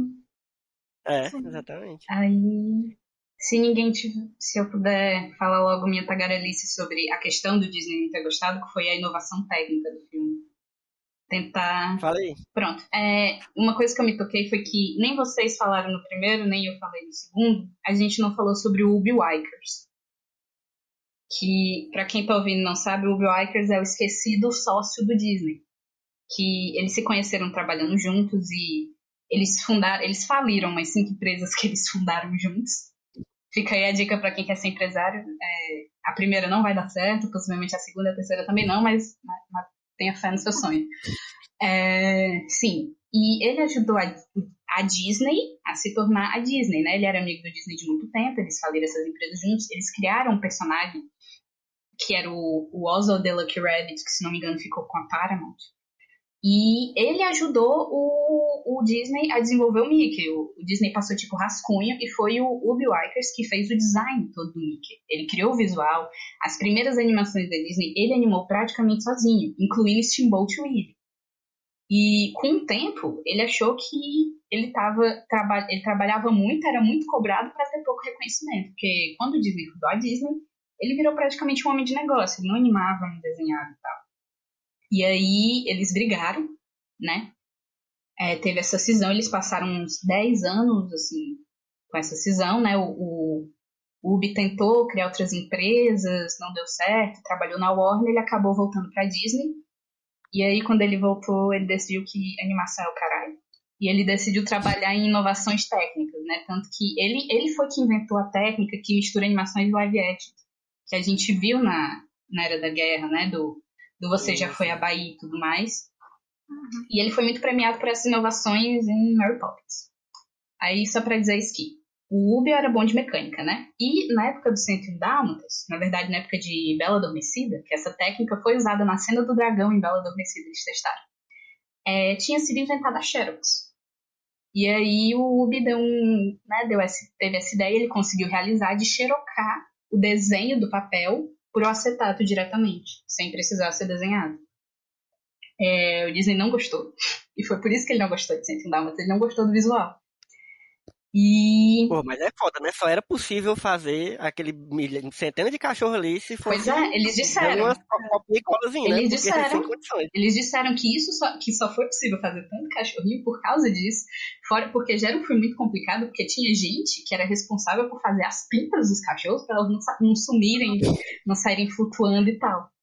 E aí, isso foi uma inovação técnica, né? E isso fez o departamento de Ink and Painting é, sofreu uma cisão, virou departamento só de painting, né? As mulheres ainda pintavam acetato, mas isso resultou em muitas, muitas, muitas sendo demitidas. Porém, os animadores ficaram muito felizes porque eles iam poder ver o traço deles no desenho. Isso não acontecia. E como é que digo? Agora, quero até falar, pronto. E tinha essa questão que, assim, o esboço, quando a gente faz, a gente rabisca, né? A Bia ela sabe, você não, não fica aquela coisinha limpinha, né? Então tinha essa, essa ordem para os animadores deles deixarem os desenhos limpos, apagarem a construção, apagarem os esboços. Os assistentes geralmente faziam isso, e o Milt Kahl, que era um dos, dos animadores, ele não deixava. Ele não queria. Tanto que nas cenas dele, ele animou muito o Roger, dá pra ver que às vezes aparece um traço assim no meio da cara do Roger. Sim. Foi algum traço do Mitch que ele não tirou e ficou lá e ficou Eu adoro aquilo ali. Eu acho tão charmoso. É muito charmoso, é muito legal. Acho muito bonito. Tem muito em Mowgli também, eu acho. Sim, a partir daqui eles, eles começaram a usar e o, e o Mitch não deixava apagar, então nos filmes seguintes a gente vai ver muito isso, assim, do nada um traço que aparece e some. Pronto, foi, foi o Mitch, uhum. com certeza. É verdade. Em, em Bela Adormecida você não vê nada disso, né? Nada. Você não vê um traço você... um risquinho saindo. Nada. Por isso e também foi quando... O cara que gostava de tudo mais perfeito possível, o realismo mais perfeito possível, tudo assim, bem redondinho, bem bonitinho. E aí ele vira as costas, o povo faz isso. tipo, ótimo. Pois é. E, enfim, ficou um filme muito contemporâneo, muito atual, foi uma loucura para fazer as luzes, né, deu tudo certo. E foi quando começou os reaproveitamentos, que foi do, do que eu já falei, né, Wolfgang Haterman, que é o Woody e ele reaproveitava tudo. Ele era famoso por isso. As cenas que a gente vê que a gente fala, ah, Disney reaproveitou. Não, não foi Disney, foi o Uli. Foi ele. Ele reaproveitou os cães da Dama e o Vagabundo, tanto que na cena que aparece o Joker, você vê que ele tá, ele não tem o xerocado. Ele é do ink. Ele é, é pintado no acetato. Dá para perceber a transição até. Uhum. E, enfim, ele fazia muito isso porque ele conhecia muito a Disney e tal. E, e, o auge dele foi a tão conhecida dança do, do Robin Hood, que é exatamente a mesma dança da, da Branca de Neve. Que eles, uhum. O Floyd Norman, acho que é o nome do, do animador, que ele, é. que ele chegou a ver, ele fala: Não, ninguém acreditou quando ele fez. Ninguém acreditou. E que inclusive é a mesma do, do Mowgli também. É, Mowgli, acho que Robin Hood tem aquela mesma dança. Pois é. E ele, então ele falando, ninguém acreditou quando ele foi aqui. E é muito válido, né, minha gente? Assim, tipo, Ah, é, é isso, assim, tipo, você tem que aproveitar o tempo. tem que eu otimizar, porque é difícil, é muito trabalhoso. Uhum, E eu tudo queria- isso é mais dinheiro, né? Sim, sim. Eu queria muito que em algum momento a Disney colocasse essa mesma dança em um live action só de zoeira pra ver Ai, ser Putz, ia muito legal. Eu Ia quero. ser perfeito. Nossa. Vamos começar a Ah, petição. Eu vou colocar, eu vou ver se eu, se eu, eu lembro de colocar um, um vídeo que tem no YouTube, em algum lugar do YouTube, que é que mostra essas repetições nos, Uhum. nos filmes. Por Vou favor. colocar no o link, o link não, o próprio vídeo no post aí pra vocês. Tem também um que é do Mogli, que foi usado lá no Simpur, né? É, não, tem muitos desses, tem muitos exemplos desses, é, é bem legal. O, o Bora pros. Não, pode dizer, pode dizer, Bia. Já ia, já ia passar pros personagens preferidos aqui. Mas Tem quem tiver alguma coisa coisinhas. falando, diga aí. É, o 101 Dálmatas, ele era um dos meus filmes favoritos, sempre foi. Tanto que até hoje eu tenho guardado todos os brinquedinhos que eu tenho desse filme. Ah, Não são 101, mas são vários. Podia, poxa, um dia a gente chega lá. um dia. Inclusive, a, uma, algum momento eu mando pra vocês a foto da minha estante, porque tem alguns livros e eu montei com personagens as histórias dos filmes. Então a área do 101 Dálmatas Ah, são eles que brincando em cima de uma escada feita de livros. Mande a foto. Sou. Manda, manda a Me foto. lembra. Se eu esquecer, me lembra. E uma das minhas memórias mais queridas de 101 Dálmatas, na verdade, foi é, em algum momento X eu tava numa festa na cidade que eu, que eu moro, na cidade que eu cresci, e eu era pequena. Pequena não. Já tinha saído o PlayStation 1, devia estar saindo o PlayStation 2 ou 3, sei lá, enfim. E eu tava nesse aniversário, e o aniversário tava muito chato pra mim, porque mesmo antes de ter enxaqueca, eu já não gostava de lugar com muito barulho. Então eu fui pra um canto do lugar e tinha um PlayStation 1 com um jogo apenas, e era 101 Dálmatas. Tandam. Gente, eu fiquei jogando esse jogo porque ninguém descobriu que tinha um PlayStation 1. Eu fiquei sozinho jogando esse jogo a festa inteira da minha amiguinha. E aí, nos outros aniversários das outras pessoas, eu ficava torcendo pra ser naquele lugar. E quando era, eu ficava lá jogando 101 Dálmatas. Era a minha diversão da festa. Comer bolinha de queijo e jogar 101 Dálmatas. Perfeita. Engraçado, esses, foi esses- esses jogos da, da, da Disney foram muito marcantes, né? Dessa, Foram. os, os jogos do- dos filmes da Disney. Total, total. Acho, eu, vou, eu vou jogar essa ideia pro Senna pra gente fazer um episódio do Memory One só, só com jogos de, de- Tem das alguns, animações da Tem Disney. alguns na Steam. Tem alguns na Steam. Então, essa. Eu lembro muito, lembro do, do Tarzan, lembro do, do, do- dos da Nintendo também, da época do Super Nintendo, do Rei Leão, enfim. E aí uma coisa triste, porque assim, 101 Dálmatas não teve é, uma atração em nenhum dos parques de, Vala. de Disney nenhum. O único lugar em que você consegue ver alguma coisa relacionada a eles, que não seja tipo bicho de pelúcia ou coisa pra comprar, é num hotel específico que chamou Disney's All Stars Movie Resort, que tem duas estátuas enormes do Pongo e da Perdita. E assim, É pra lá que eu vou. mas é o único lugar. Oi? É pra lá que eu vou, meu povo. Mas assim, é o único lugar. Não teve. Nunca Vala, teve será, se, será se isso aí é resquício do ranço do Disney, será? Certeza, Talvez. gente, o cara era chato. Ele devia estar lá no leito de morte dizendo: não use 101 dálmatas para mais nada. o Gente, Disney congelado. pior que ele podia ter feito uma jogada de fazer assim: você tem 101 é, pelúcias diferentes de filhotes, só que algumas estão só na Disney Paris, algumas estão só na Disney Hong Kong. Seria E aí, genial. pra você pegar todos, você tem que ir em todos É. os parques. Genial. Tem os pins que tem isso também. O Pokémon. tipo Pokémon. Genial. Pois vamos pros Disney. personagens preferidos. Ai, eu queria Eu vou, falar eu vou logo começar, porque. Ah, não, pode falar. Ai, perdão. Não, é só porque eu tava assistindo, é, só porque o 101 Dálmatas, ele fecha uma certa, um, é, um certo, uma certa característica desses filmes do, do Disney até agora, que é uma, um tropo, né, que é a, a, a jovem santa, a, e que, que são as três mulheres, né, uma tríade de mulheres, que é a jovem santa, a mãe bondosa, né, a avó bondosa e a megera. E aí Hum. que eu achava que isso terminava em A Bela Adormecida, porque isso pra mim era uma coisa que tinha mais no Coisa das Princesas, que tinha lá em Branca de Neve, que tinha a Branca de Neve e a, a madrasta, né? E aí depois lá em assim, né, que sempre tem essa figura principal, né, que é a branca, a, a princesa e a madrasta, a princesa e a madrasta. E aí depois tem de novo em Cinderela, tem a princesa e a madrasta agora a fada. E na, na Bela Adormecida repete isso de novo, na princesa, a mulher má e as fadas, né, bondosas. E aí eu achava que acabava aí. Assim, lá, e que só ia voltar lá em Ariel, lá na Renascença, porque tem a Úrsula. Só Sim, que já o tava Centro pensando lá Dálmatas tem também. Porque tem exatamente Uhum. a, a Anitta, né, a, a, como é o nome, gente? A Cruella e a senhorinha que trabalha lá no, É. Uhum. Verdade, então, tipo assim, verdade. por isso que o Disney gostava da história no sentido, porque tava ali bem na formulazinha, né? E assistindo Uhum. o 101 Dálmatas, eu gostei muito do. Tipo, porque você vai percebendo a interação da Anitta com o Roger parece uma interação de sitcom. Não sei se sou eu assistindo É verdade, Uhum. verdade. Mas parece esse tipo de você só faz esperar a risada depois que o Roger faz alguma piadinha, sabe? Isso soma 84, mais 15, mais 2, 101! Ah, 101? De onde foi que vieram? Pongo, o que, que você andou fazendo? Que faremos com tantos? Quero todos! Nesta casa? Compraremos um sítio no interior. Criaremos cachorros. Uma grande Oh, criação. Roger, como teve a inspiração? Isso fará sensação! Serei criador de cachorros? A mais bela criação terei?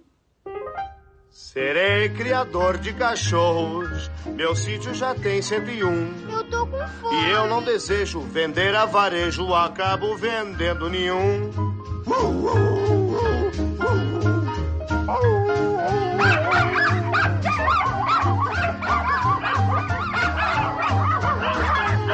Acabo vendendo nenhum.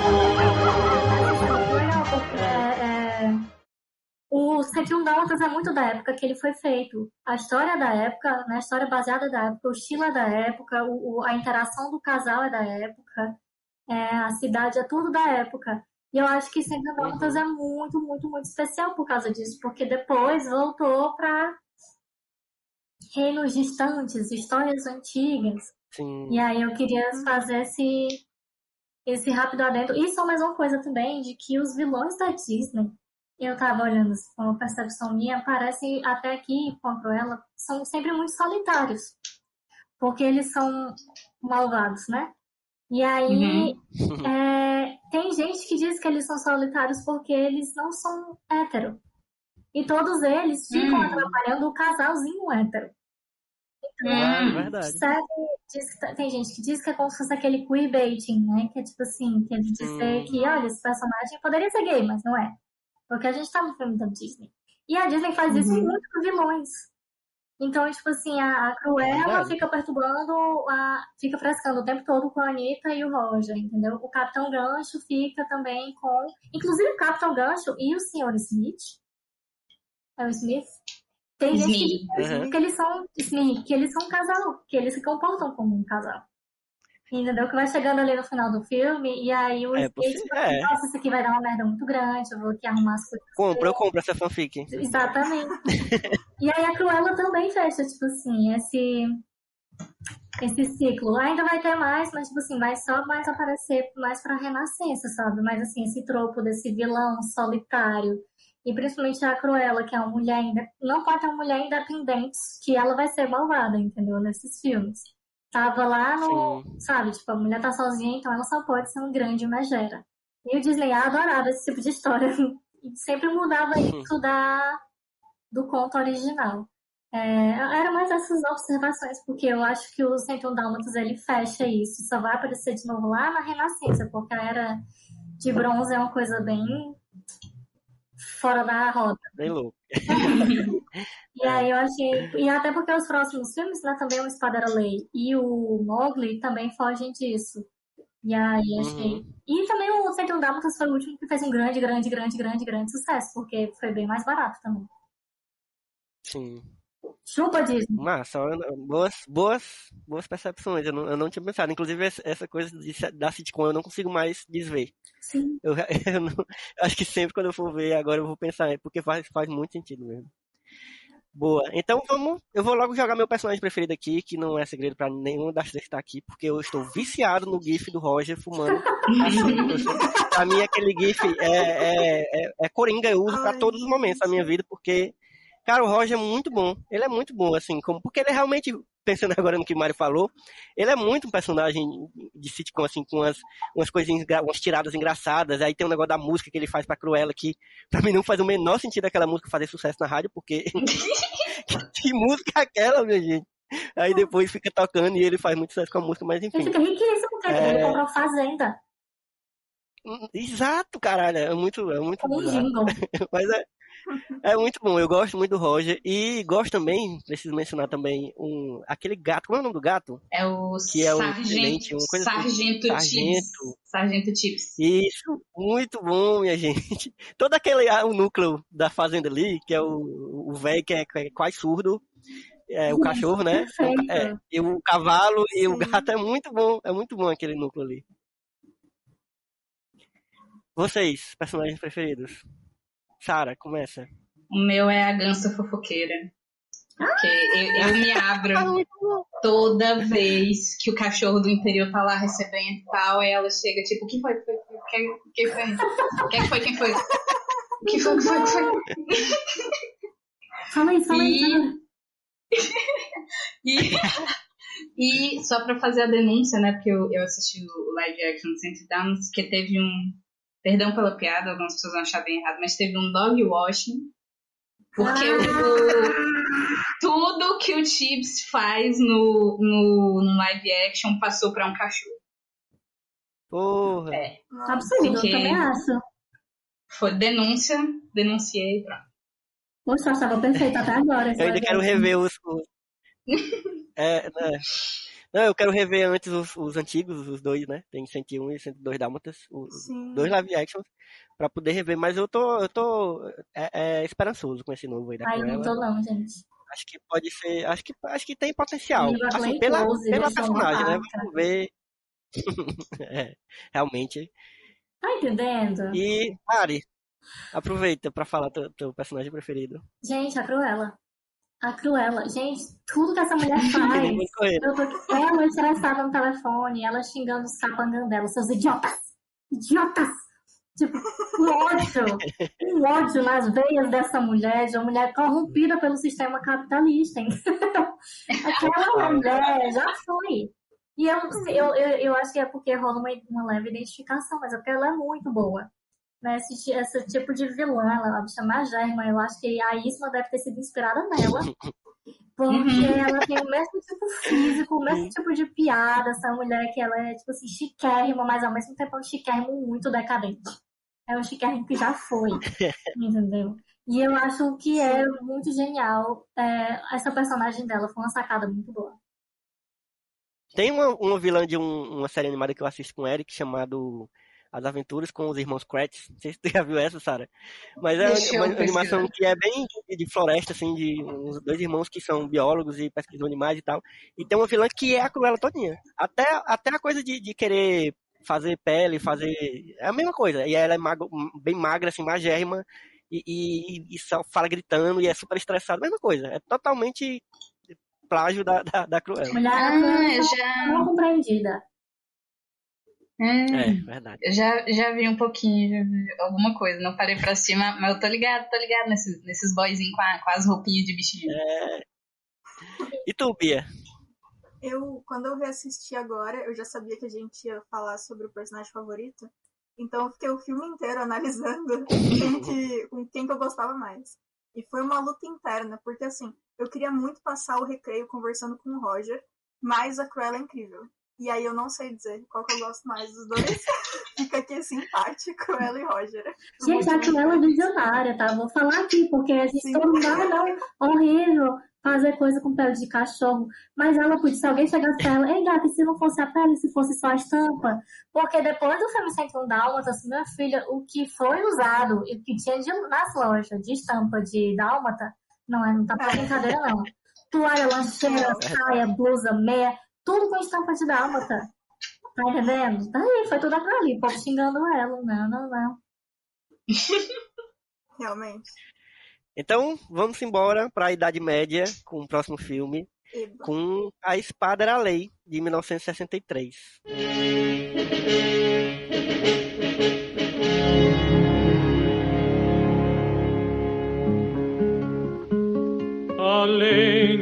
Da espada dizia assim, em história singular, de um povo sem rei e ninguém pra dizer quem iria o trono Um povo sem rei não teria lei e guerras viam sem razão.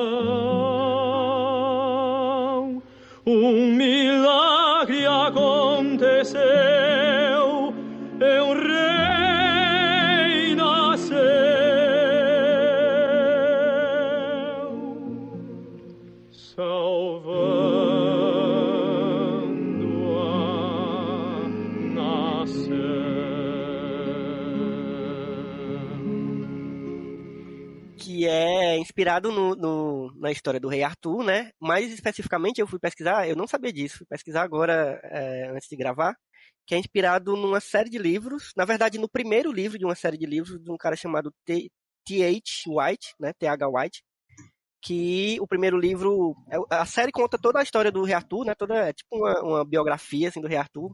Já, é, tipo, não é o primeiro a contar a história do rei Arthur, a história do rei Arthur é bem antiga, bem, bem lendária, assim, do, do- é quase uma história de, de- do herói principal assim da Inglaterra, né? Assim, considerado. Só que aí ele faz essa essa essa série de livros e o primeiro é o é, The, the Sword in the Stone, que é a espada na pedra, que é o título origina- original do A Espada era a Lei, né?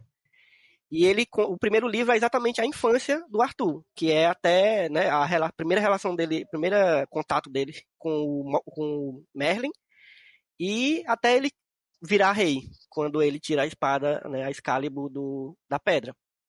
E, gente, esse, ao contrário do 101 Dálmatas, foi um que eu vi demais. Esse eu vi, assim, tipo, acabava de ver, já começava de novo, sabe? Porque eu amava já essas histórias de, de, de, de herói de Idade Média e, sabe, esse negócio de, de coisas relacionadas à, à Idade Média no geral. Eu já gostava disso e foi um negócio que eu trago ainda para a vida inteira. Porque, sei lá, essa, essa coisa de, de aventuras de capa e espada, né? Esse sempre foi um negócio que eu gostei bastante. E a Espada Lei é, tem isso, assim, não é tipo a coisa principal, porque ainda é o Arthur criança e tal, mas é, é- ele é muito divertido. E pra mim, eu já vou logo adiantar, porque pra mim o filme é do Merlin. Esse filme é do Merlin. ele é a melhor coisa do filme, ele é tipo. Ele é um dos melhores personagens da Disney pra mim, assim, de tudo que, que já foi feito. Ele é incrível. Eu queria outros filmes com ele, porque ele é muito bom. Ele é muito divertido, a personalidade dele é incrível, porque ele é um um velho meio ranzinza, mas ao mesmo tempo ele tá ali naquela, naquele objetivo de, de criar esse herói, porque ele já sabia que o Arthur estava destinado a ser um, um rei, um herói e tal, um- uma lenda. Ele não lembrava. E ele tinha. Não A missão dele era essa. Mas ele não né? lembrava, mas ele não lembrava. É, é verdade. E esse negócio dele, esse negócio dele ter viajado pro futuro é, e ter referências do futuro que ainda, né, que ainda não, não, não, não fazem sentido para aquela época é muito legal. Parece, eu me lembrei muito do, do gênio do, do Aladdin, né? Sim, total. referências É, que não fazem sentido para aquele universo. é muito bom. E vocês? Quais lembranças de A Espada da Lei? Quem quer começar? Amigo zero. eu não, eu não lembro de ter assistido quando eu era criança. Preciso falar Fala. isso, gente. Eu acho que eu assisti em algum momento, mas foi nessa de tipo assim, rapaz, eu nunca assisti, vou ver aqui, sabe? Uhum. Mas assim, eu ainda, tipo, uma jovem adolescente. E eu vou desapontar todo mundo nesse podcast, todo mundo que tá me ouvindo, porque eu não gosto desse filme. Eu Chorei. entendo, Tá eu entendo, eu entendo o amor. Por ele. Mas eu não gosto, porque quando eu assisto ele, inclusive quando eu assisti de novo pro podcast, eu fiquei, gente, o roteiro desse filme não faz nenhum sentido. E eu fiquei muito agoniada. que o nome do filme é A Espada Era Lei e a espada só é falada no prólogo. E tipo assim, depois que o filme já acaba. E eu fiquei, por que o nome do filme? Por que que tem na capa desse filme o menino puxando a espada que sem o menino tá ganhando espada? Entendeu? Aí eu fico doidinha com Porque isso. o importante é a jornada. Então, mas aí o nome do filme devia ser As Lições do Jovem Arthur. Tá todo mundo aqui. eu também sentei na cadeira esperando aqui o Merlin ensinando Arthur. Não foi isso que eu tive. Eu esperava, a tipo- espada era lei e, e me deram as lições do menino Arthur. Tá é tipo clickbait do YouTube, tá ligado? Aqueles vídeos que a pessoa faz respondendo pergunta e a pergunta do título é a última pergunta lá em 10 minutos e 59, entendeu? É estratégia, é marketing. Exatamente.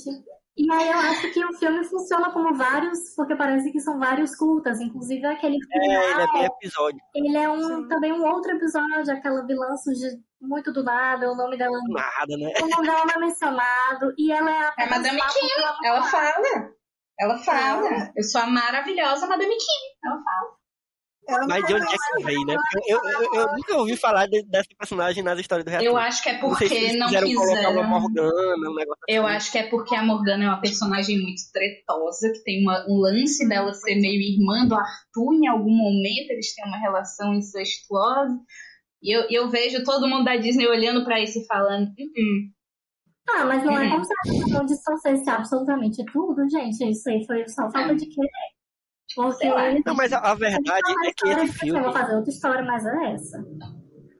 Não, exatamente, é isso, Mari. A verdade é que esse filme, ele é. O que ele tem de Rei Arthur no filme é porque tem o menino, que é o Arthur, e tem o Merlin. Pronto, é só isso. Pois é. Nada mais ali é, é história. E tem a espada que tá ali na pedra e ele consegue tirar. Só ele consegue. É só isso. E aí. O resto todinho ali é, é invenção da Disney. Pois é, e assim, eu gostei que no final ele derrota ela com um vírus, achei muito. É, pandemic. Ah, já muito. Ah, eu aqui, atual. Cara, assistindo Gatilho. 2021, fiquei, hahaha, gostei da piada.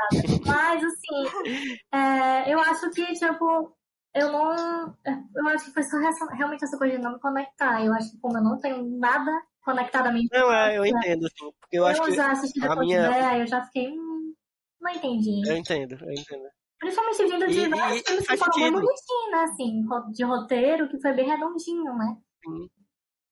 É tanto que eu acho que esse é um filme que é não é dos mais lembrados assim da Disney quando você quando a gente pega né os clássicos não é dos, dos que a galera rapidamente se lembra quando vai listar né? Mas é, eu acho que realmente faz sentido mano porque o- realmente a história é muito episódica é, eu acho que meu amor pelo filme é mais de nostalgia mesmo mas cara eu ainda me divirto muito com, com, com, a- com a- tudo com a- o negócio dele ser dele ser transformado né primeiro em, em- acho que primeiro peixe né depois esquilo e por último pássaro não lembro a ordem É agora mesmo. mas esse negócio desse, dessas três, né, dessas três lições, e depois a batalha, gente, do Merlin com a Madame Kim. Que engraçado, eu tinha na minha memória, não sei se, faz, se é de algum outro dublagem, não sei se a Sarah vai saber, porque na minha memória o nome dela era Madame Min. Em inglês. Em inglês é mim. Ah, e eu acho que nos quadrinhos, é porque ela é uma, ela é uma vilã que aparece nos quadrinhos da Disney, do Sim. contra o Mickey, ela Tem o quadrinho do acho casamento do lá- Donald com a Margarida e, e ligam pra ela pra avisar e ela sai ligando que o Donald vai casar com a Margarida. Pois é, eu acho que lá nos quadrinhos ela era chamada de Madame Mim também, então por isso que eu tinha misturado as memórias. Mas essa batalha final de- dela com, com, com o Merlin eu acho divertidíssima. Não faz o menor sentido, ela realmente aparece do nada, é, é tipo muito é, jogado, mas é muito divertido. O filme tem muitas gagzinhas divertidas. O, aquele negócio do o lobo, gente, o que, que tem a ver aquele lobo? Mas é tão engraçado. o lobo perseguindo eles e depois eles voltam Que dó e indo daquele pelo caminho errado. lobo. Que dó daquele É quase um coiote ali, né? Do, do, do, do coiote do Papa Lego. Uhum. É... Vai, Bia, vai. Eu gosto muito desse filme, eu sempre gostei. E justamente por, serem, por ser bem episódico, eu acho que isso me animava, porque eram ceninhas pequenas de coisinhas engraçadinhas, aí voltava pro status quo, que era eles no castelo, e aí saía de novo, eu achava isso engraçadinho. Enfim. Mas, uma das coisas que eu mais gosto desse filme, tirando o fato de você conseguir ver na animação as linhas, como a gente comentou no, no filme passado, é a cena justamente contra a Madame Kim, porque sempre me lembrou muito uma cena de Sandman, do Neil Gaiman, em que o Morpheus precisa ir até o inferno para conseguir o, um objeto dele de volta. E a luta que eles têm é, lembra muito isso que eles fizeram com a Madame King de eu Sim. sou tal coisa, não, não, não, eu sou tal coisa, blá blá, e de o final da luta ser uma coisa como eles fizeram, tipo, no caso foi uma bactéria, né, no, nesse filme, mas no, do Sandman. Vão ler Sandman, é incrível essa luta. É. E eu sempre gostei muito de como uma coisa lembrava a outra, porque esse negócio de inteligência no meio de uma luta que tá acontecendo, sabe? Mas a, a minha coisa favorita desse filme sempre foi, sempre vai ser realmente o Merlin. Toda vez que ele aparece. E o Arquimedes, que é a corujinha. Gente. É muito bom. Essa coruja, eu queria 50 mil gifs dessa coruja, porque era Ela é perfeita. E ela, é, ela tá sempre, ele tá sempre puto, o Arquimedes. Ele, ele, parece que ele não sempre. queria estar tá ali vivendo aquela história, ele não queria estar tá nesse filme, ele, ele tá puto, ele só queria estar tá no canto dele ali. É porque ele é uma coruja de... e ele passa o dia acordado. Basicamente, é. ele troca o dia pela noite. Não tem como. Nossa. Coitado. E tem uma cena, eu acho que é no final da sequência em que eles viram peixes, eu acho. Que é quando o Arquimedes é legal com o com o Arthur, e aí o Arthur vai agradecer o Arquimedes, é. fica todo bolado, tipo, mas eu não te ajudei porque eu queria ajudar, não sei o que, não sei o que.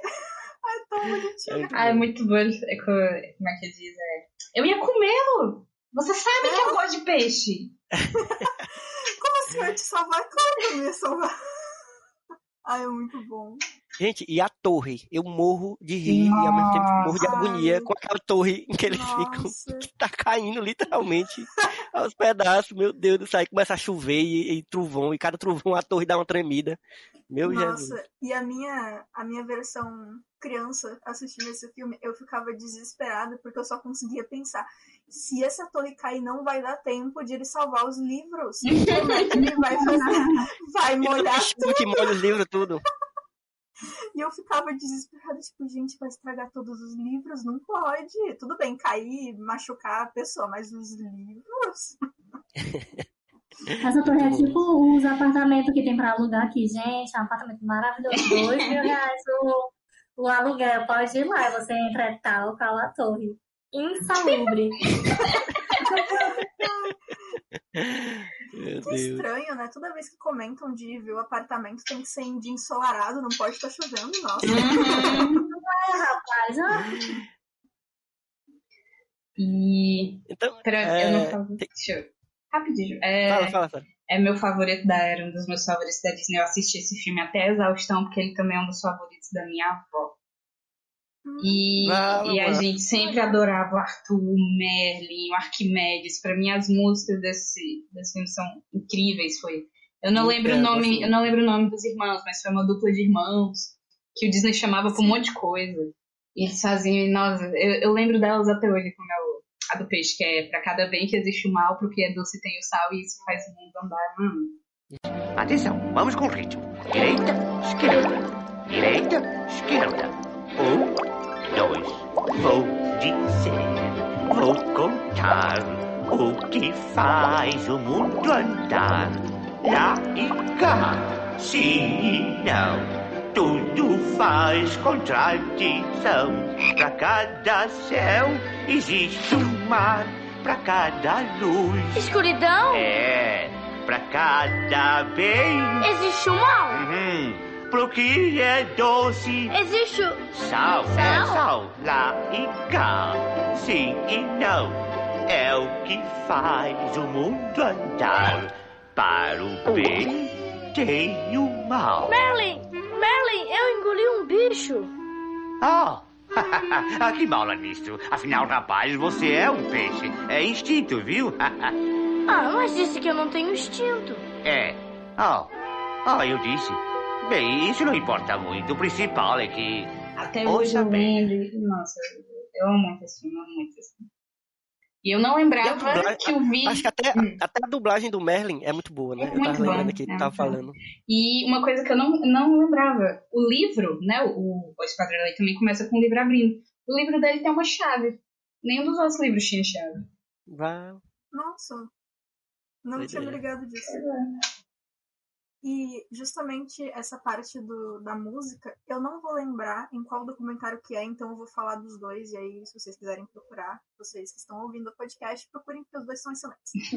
Ou é no documentário que tá no filme A Espada da Lei, no Disney Plus, se é que tem um documentário disso, mas eu acho que tem. Tem. Ou é naquele documentário dos Imagineers. Em um dos dois, tem eles comentando sobre a criação da música, de quando o Merlin tá guardando todos os objetos dele na mala. É o dos extras da Espada da Lei. Ah, é o dos extras. Essa É o dos extras. é Então, beleza. perfeita. Eu não assisti ainda, eu vou ver. Então aí, ó, gente, assistam os extras desse filme. É muito engraçado, porque eles comentam, tipo, nossa, a gente teve que criar uma palavra, porque não tava dando pra fazer com palavras que a gente tinha, e aí a gente começou, nananã, e aí ficou incrível. E é, é bem legal ver eles criando a música, é bem, bem legal. Ígitos, fígitos de uma canção. Eu quero de todos atenção. Vamos fazer a mala e preparar a partida. Não, não, não, espera aí, açucareiro. Primeiro os livros. Pocket, pocket, walket, way. Abra, cabra, dabra, né? Pra caber tudo aqui, vocês têm todos que diminuir. Fígitos, fígitos na minha mão. Preste de digitação. É isso. É, pera.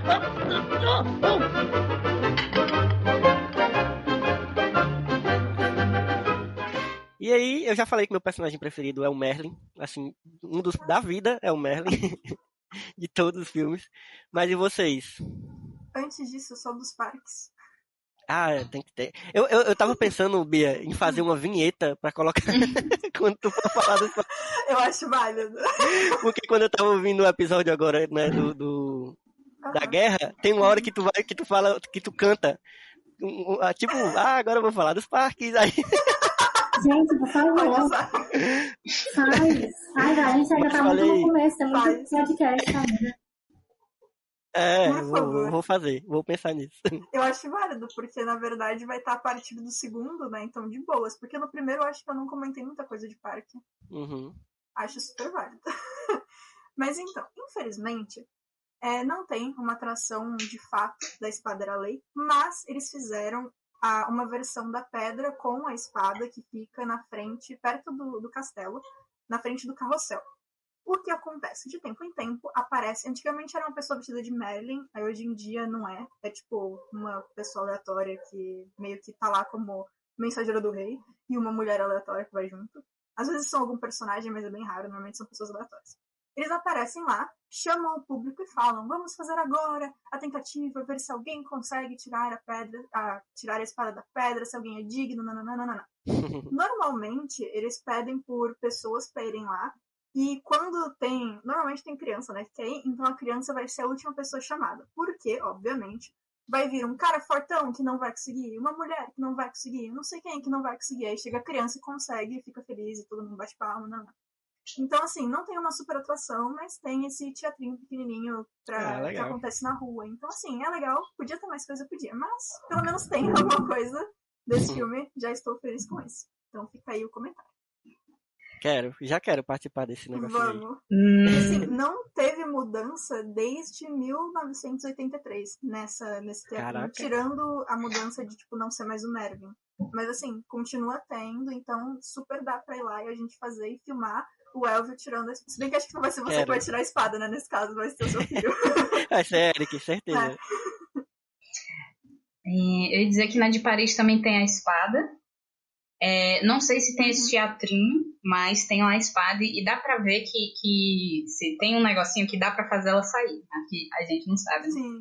E que eu ia só comentar que eu reassistindo o filme, eu percebi que ele tem muitas coisas complexas, que eu não lembrava que ele tinha essas coisas complexas. Porque, tipo, o, o Merlin quer ensinar o Wart, né, pra ele ser, entre muitas aspas, alguém na vida. Só que ele tá na Idade Média. É muito bom o diálogo que quando o Wart consegue ser escudeiro do Kay, né? Que inclusive, se não me engano, o Kay, em algum momento ele vira um dos Cavaleiros da Tábua Redonda. Vira. Naquele filme de, de Camelot, a espada mágica, aparece a filha do Kay, mó legal, enfim. Aí, enfim, ele vai falar com o Merlin, o Merlin fica puto. E fica, não, achei que você queria estudar, ser alguém na vida. E ele fica tipo, cara, eu não tenho família. Eu não tenho posses.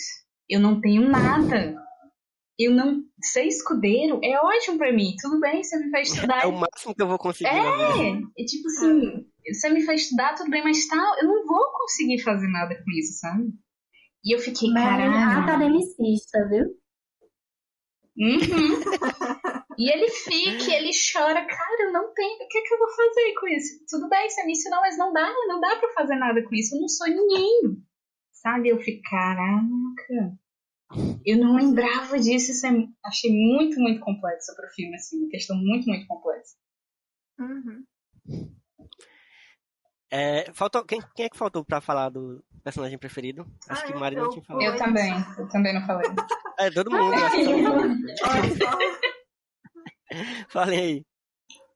Arquimedes, Ah. pra sempre. Arquimedes sempre. também.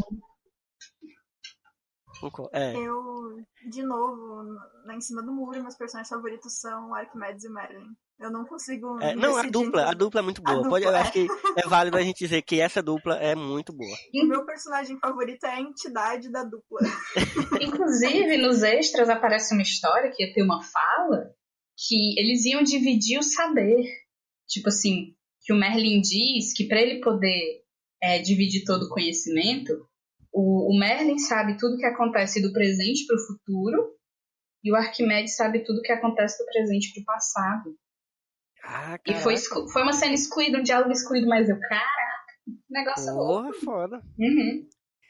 Gente, e, e- só pra gente ir encerrando e já passar pro próximo, é, é, quando eu revi agora, eu fiquei pensando, porque a gente tem muitas animações da Disney que tiveram continuações, é, saíram em, em home video e tal, coisa pequena, mas tiveram, né?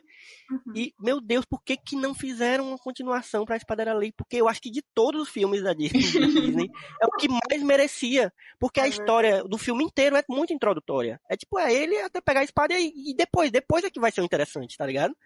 Então, porra, eu queria pelo menos umas duas continuações da Espada da Lei. E, e não vou ter, né? Porque acabou, não tem mais. Não, não estão fazer mais fazendo. action continuação É. Espero que é. É isso, a esperança vai ficar no live action. E, e que tristeza, né? Porque tá difícil. Mas é isso. Vamos pra, passar pro próximo e último da, da Era de Prata. Vamos. É, vamos falar de Sobre o eu acho que necessário, é o meu somente necessário. somente o necessário. Perfeito. Exato. Gente, vamos falar de Mowgli de 1967.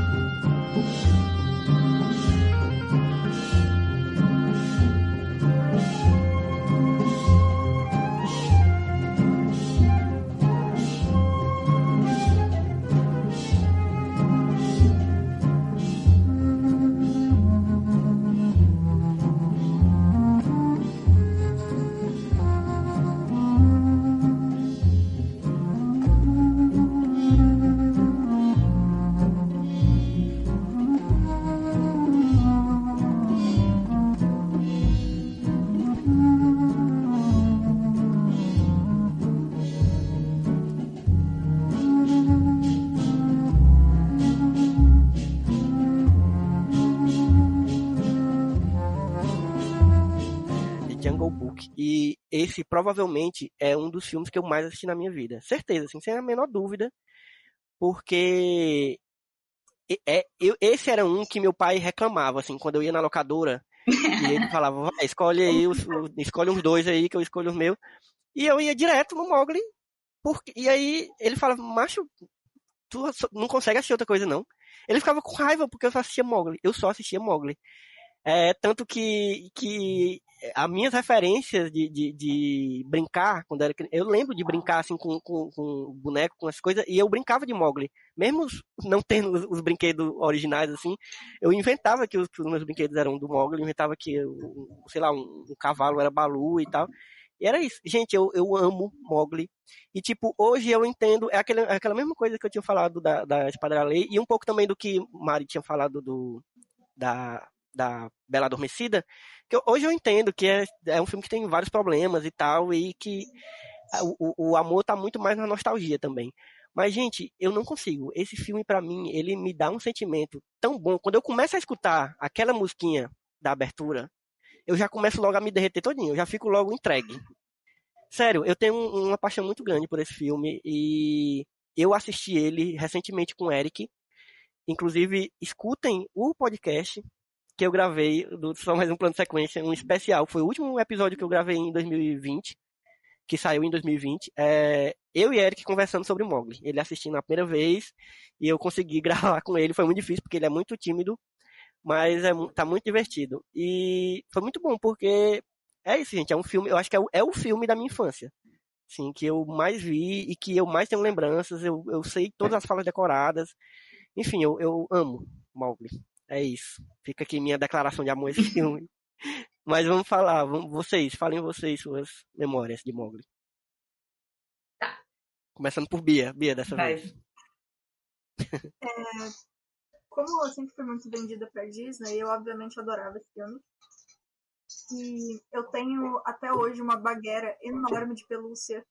Ai meu Deus. Ai, não, quero, não sei nem se eu quero ver. Não sei nem se eu quero ver. Se você quiser, eu te mando foto depois. e, e eu sei que quando é, me deram essa bagueira de pelúcia, eu não. Se eu não me engano, meu pai comprou antes de eu assistir o filme, uma vez que eles foram na Disney antes de eu nascer, inclusive. Tipo, só tinha plano de um dia ter filho, e aí eles compraram. E ele fez a, a péssima decisão de vida de fazer uma voz específica pra bagueira. Ele passou a minha infância inteira, toda vez que ele pegava a bagueira pra brincar, tinha que ser aquela voz. Tá? Mas enfim, o, o filme em si eu sempre gostei muito. É muito mais de tudo relacionado aos animais do que das partes da vila. Eu nunca fui muito fã das, das partes da. Todo respeito com a menininha, mas eu não ligo pra ela. E, nossa, eu tinha um sentimento muito. Eu lembro quando eu era pequena, eu, eu gostava sempre muito da Baguera, e eu tinha um sentimento com o Sherry Khan, porque eu queria que ele aparecesse, mas eu tinha um pouco de medo. E aí eu ficava Nossa, tipo, o Sherry Khan é muito foda. ah, ele é maravilhoso. E ele é aquele tipo de vilão. Ele não é que nem o, o Scar, que tem aquele lado super engraçado dele, querendo ou não, né? Ou tipo a Cruella que veio antes. Ele é mais dark, sei lá. Não, e ele tem um, um- ar de deboche, assim, que é incrível, né? Tem uma hora que ele, que, que a. os- acho que, não sei se é a, a, a cobra, a K, que tá cantando, falando alguma coisa, e ele chega cantando também, continua na Sim. música, ou, ou não sei se é os urubus, agora eu tô. E, e eu lembro que assim, eu ficava assistindo e eu já sabia tudo que ia acontecer. E eu continuava ficando tensa e feliz e emocionada, não sei o que. Era um filme que assim, me movia muito sempre quando eu era menor, assim. E eu fiquei muito tempo sem assistir por algum motivo aleatório. E aí, em 2016, quando saiu o primeiro das duas adaptações live action, eu reassisti a adaptação e aí eu fiquei, gente, eu preciso ver o filme de novo. E aí assisti a animação, eu fiquei tão, ai, coração Mas é isso, a Baguera, bicho da minha vida desse desenho, gente, é maravilhoso. Tadinha. Tem que ajudar e não consegue, porque o Balu fica, fica zoando a cabeça do moleque. O Balu também é incrível, mas enfim. Inclusive, depois tenho coisas para comentar sobre os live actions, em algum momento. Mas. Mari. Mogli eu assisti quando era pequena. Aí já tem uma coisa da relação. Mas fazia muito, muito tempo que eu não reassistia e eu me apaixonei de novo. Achei muito fofo, gente, Mogli. Que filme fofo. Inclusive o Sherry Khan, eu fiquei com muita pena dele no final, porque eu achei um pouco cruel. Porque, tipo, isso é, É, o que o povo faz aqui. Assim, né? Quando o povo quer perturbar gato, aí amarra a lata no, no rabo, não sei o quê. E aí eu Uhum. fiquei um pouco engatilhada assistindo amarrar, o Mogli amarrar o, o galho com fogo no rabo do pobre do tigre. Meu filho. Tudo bem que ele queria matar Não, você, e- mas e- meu filho. É, E a motivação dele, Mari, né? Faz todo sentido. Assim, Uhum. ele tá, tá, tá só querendo se defender. Porque ele É, sabe que aquele desgraça daquele menino vai crescer, vai virar um humano, e o humano não presta. Tá Exatamente. certo. Então, tipo assim, o negócio só é que ele, e ele queria, tipo assim, ah, gente, menos um tá ótimo. Eu sei que vão todos me matar. Estão tudo atrás de mim. E, inclusive, no live action, ele fica, isso fica mais óbvio, né? Inclusive que o fogo é associado aos humanos. Por isso que o Sherry Khan tem medo. Mas eu achei muito lindo, achei as músicas, assim... Porque eu fui, fui relembrando, né? Na verdade, eu, tipo assim, aquela... Gente, a relação do Balu com o Mowgli, eu acho uma É lindo demais, tão bem feita, tão bem trabalhada, que eu, tipo assim, é uma coisa que eu fiquei muito emocionada assistindo, assim, fica muito fofo.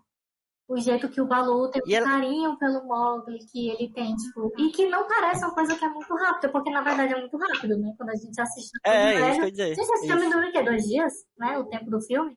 É. Mas, e, só que eles se encontram e eu acho tão bonito, e o próprio Baguera também. Fico triste porque eu sempre Uhum. quis ver um pouco mais da relação do Mogli com os lobos, porque o Mogli parece muito desapegado. Em nenhum momento ele Uhum, quer voltar pra verdade. casa, tipo assim, pros lobos, sabe? São como, então se tem, tipo, não ficou registrado. Mas, É, no live action é que eles tentam né, explorar um pouco mais isso, É, mas. inclusive é eu não Lupita tenho. Nyong'o lá.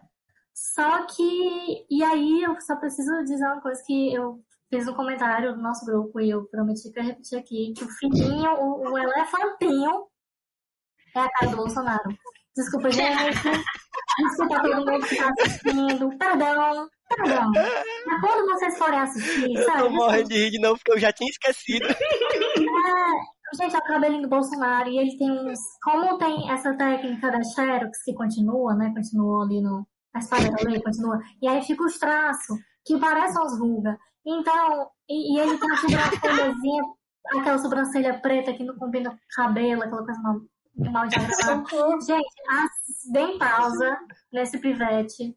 E fiquem tristes comigo, porque eu nunca mais vou conseguir assistir Mogli sem ficar o Bolsonaro aí falando, sabe? E ele é filho de militar, gente. Isso é, é muita relação. Ainda tem isso. Mas enfim, Eu fico muito, Mari conseguiu destruir o personagem mais fofo do filme. eu consegui. fiquei muito feliz que eu li o comentário depois de ter reassistido. Aí eu fiquei, não, tudo bem, tá safe. Quando eu for reassistir, eu vou ter esquecido esse comentário, tá tudo bem. Pois é, porque eu fiquei assistindo. É uma, é eu uma fiquei ótima pausando, motivação a mais. Eu fiquei pausando. É uma ótima motivação a mais pra gente tirar o Bolsonaro do país, assim, tirar ele do poder. É mais um, um motivo que ele, ele precisa sumir das nossas vidas, né? É. Eu também acho. Mas enfim, eu achei, eu achei muito fofo. E apesar de ter alguns, algumas partes que são excluíveis no sentido de roteiro, é, eu achei o filme todo muito bom. E eu adoro que o Mowgli é apenas adaptável, assim. Ele, ah, meu Deus, sou muito triste. Aí lá vem os urubu. Não, fiquei feliz. Ele, ah, só, agora eu sou amigo do urubu. E aí o macaco chega e, meu Deus, eu adoro esses macacos. E o Mowgli só quer curtir a vida dele. E o povo não deixa o bichinho. Inclusive, eu fico sempre muito triste com o final, que tem aquela menina cantando no pote, É. e ela vai levar o pote pra mãe dela. Poxa, o filme tava ótimo. Aí a única menina que aparece, vão falar sobre ela ter filho. A música, né? Que é uma canção e é super bonita. Quero achar meu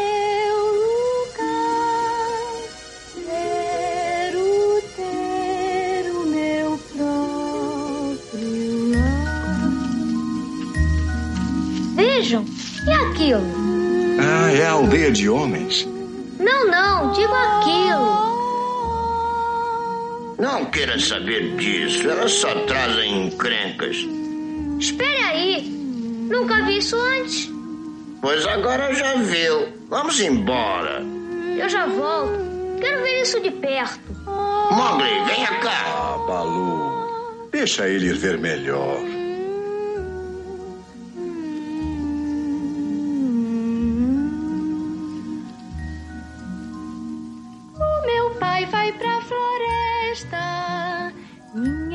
Vai cozinhar.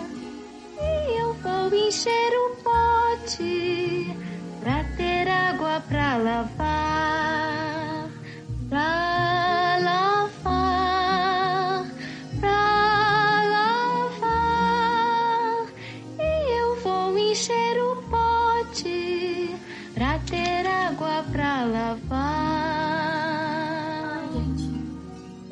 É, eu tenho uma memória muito boa com essa, com essa música, e ao mesmo tempo, quando eu penso hoje em tudo aquilo ali, aquele final, é, é foda. se é não me engano, no segundo filme eles ainda tentam ajeitar. Eu acho que ela aparece bem mais.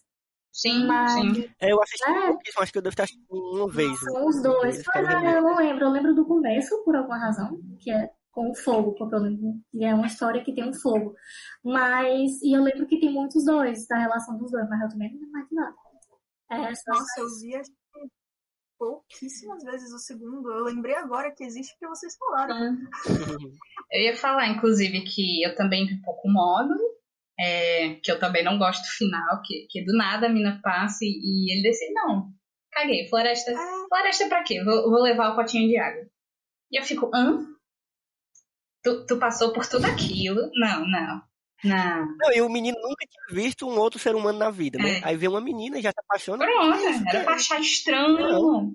Mas é um É, filme. ter medo, sei lá. Mas é, mas é um filme que é histórico de muitas maneiras, porque eu acho que o Mogli é o primeiro protagonista não branco da Disney, correto? Sim, acho que é. Ele é o Humano, primeiro. menos, né? É humano.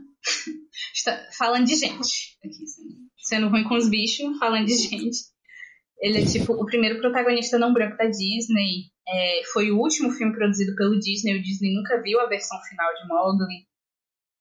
É, é, como é que diz? Tem um live action bem antigo, sem ser esse de agora, bem antigo de Mowgli, que eu acho que é Lembro, lembro. eu acho que é um dos prim- o primeiro live action que fizeram adaptando o desenho. E os abutres eram para ter sido feita a voz original pelos Beatles, mas a agenda não casou. Ah, droga. É. Mas é um É, filme Eles são bem inspirados. É. assim, Beatles. é um, é um filme bem gostosinho, assim, mas eu sigo não gostando do final, por isso que eu gosto de Mowgli 2. Porque eu fico assim, menino, no- eu fico no final do filme porque não vai dar certo. Não vai dar certo. Você come do chão, você não come com garfo e faca. Não vai dar certo. E aí no, nos filme, no segundo filme, né, que é bem esquecidinho, como a maioria das continuações, mas mostra essa adaptação dele na aldeia e tudo mais. Não é tão, tão simples quanto só seguir a menina e botar o pote de água na cabeça. Eu, eu li em algum lugar, Sara, que o segundo, que a continuação é, é meio inspirada num final alternativo que, que teria pro, Sim, pro primeiro. Sim, e tem no, nos extras do Disney Plus, tem essas cenas excluídas. Pronto, Tem é. uma cena excluída que é muito o que acontece no live action recente. É, vejam os extras do, do Disney Plus, gente, vale, vale a pena. Menos os de, de Adamo e o Vagabundo, porque tem muita cena excluída que você fica, nossa, ainda bem que excluída. Que, que negócio chato. Tem uma, toda uma cena lá de, um, de dois cachorros antes de ser o, o Jock e o Caco, que é tipo assim, um cachorro culto e um cachorro mais simples, que eles ficam disputando a atenção da Lady. E nossa, é, é muito chato. É. Nossa, que preguiça. É, e só pra, pra pontuar, gente, assim, pra, porque a gente sempre fala da- das origens, né, da, os, as animações da Disney geralmente são adaptações de alguma outra história que já existe, e o Mowgli é, é, uma, é uma inspiração, né, não é nem uma adaptação de fato, mas é uma inspiração nos contos do, do Rudyard Kipling, que ele escreveu o, o livro da selva, e depois ele escreveu o segundo livro da selva, é, lá na década de 70, não, 70 não, 70 é Mowgli, ele escreveu no fim do século XIX para o 20. É, e aí, o- esses livros, ele era indiano, o Rudyard Kipling, mas ele ah, viveu a maior parte do tempo na Inglaterra, numa época em que a Índia ainda era, era colônia da Inglaterra. E aí, é, esse, esse, o livro e o filme também, se a gente for olhar, tem, tem, muitas, tem muitas questões que, que são passíveis de discussão, de problematização nesse sentido do, do, da visão que é dada a, a- ao indiano e tal. Enfim, são questões que é, é, às vezes a criança não pega. Eu acho que é um filme que é bem. dá pra passar essas questões. A criança não vai pegar é, esses problemas que o filme tem tanto. Talvez só o final da menina e tal. Mas é, é uma coisa que é legal se você pegar um, sei lá, um adolescente já pra ver o filme e conversar sobre essas questões, né? Sobre, sobre de onde é que vem essa história. E aí é interessante, tem um negócio que eu, eu, eu descobri há muito tempo já, que os, os escoteiros, eles têm é, um, um- livro, né, que é um manual, e muito do manual é inspirado no, no livro, no livro da selva, né, no- nos escritos do Rudyard Kipling. E aí eh, vários ensinamentos que, que os escoteiros aprendem sobre sobrevivência na selva, sobre ajudar o próximo, sobre não sei o quê, é muito inspirado no- nessa coisa do, do que o Mowgli vai aprendendo com o Balu, com o Bagheera. Eu não sei, eu nunca me aprofundei muito nessa, nessa, nessas coisas, mas eu sei que tem essa relação, eu acho bem interessante. E, por último, eu acho que é, é, a gente já daqui a pouco vai falar dos personagens preferidos, mas é, só queria falar sobre. é, meu Deus, eu ia falar um negócio agora, não sei se era sobre o Shere Khan, e agora me fugiu, mas Ah, era exatamente isso. É, eu acho o Shere Khan um vilão muito, muito massa, porque diferente do, da maior parte dos vilões que a gente tinha visto até agora da Disney, ele, é, ele vai sendo. Ele, ele é apresentado só no, em diálogo e a gente não vê ele em nenhum momento. Ele só vai aparecer assim, de fato depois da metade do filme já. É muito doido isso, porque ele é um exemplo de um vilão que ele vai sendo criado é, um medo dele. Ele vai, a gente vai vendo como os personagens têm medo dele e, e ele vai crescendo como personagem mesmo sem ter aparecido fisicamente ainda. Eu achei isso muito incrível em Mogli. Uhum. Quando eu acho... eles lançaram. É, eu vou falar do, dos live action, se você quiser falar uma coisa da, do desenho antes. Ah, não, é porque eu ia falar sobre o, rapidinho sobre o Sharekan, porque. Sharekan, péssimo. Sobre o tigre, porque ele. Desculpa, gente. Mas é porque ele. Uma coisa sobre ele, porque no, no Mowgli é, foi um dos primeiros filmes da Disney que o elenco era conhecido.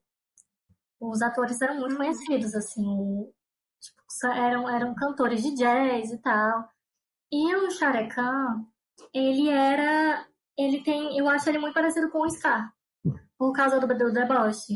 E ele também corresponde uhum. a essa coisa dos vilões que são muito queerbaiting, porque esse tipo de deboche dele, na época, era muito classificado como algo.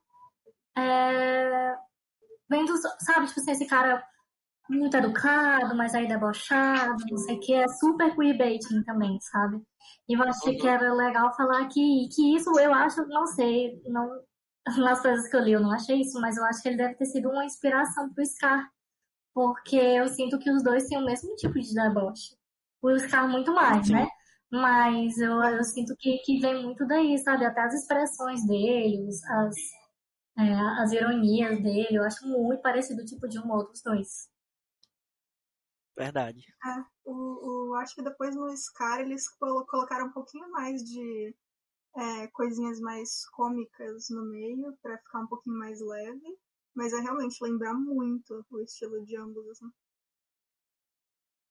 Inclusive a cena do rato do Scar é uma das minhas cenas favoritas da Disney.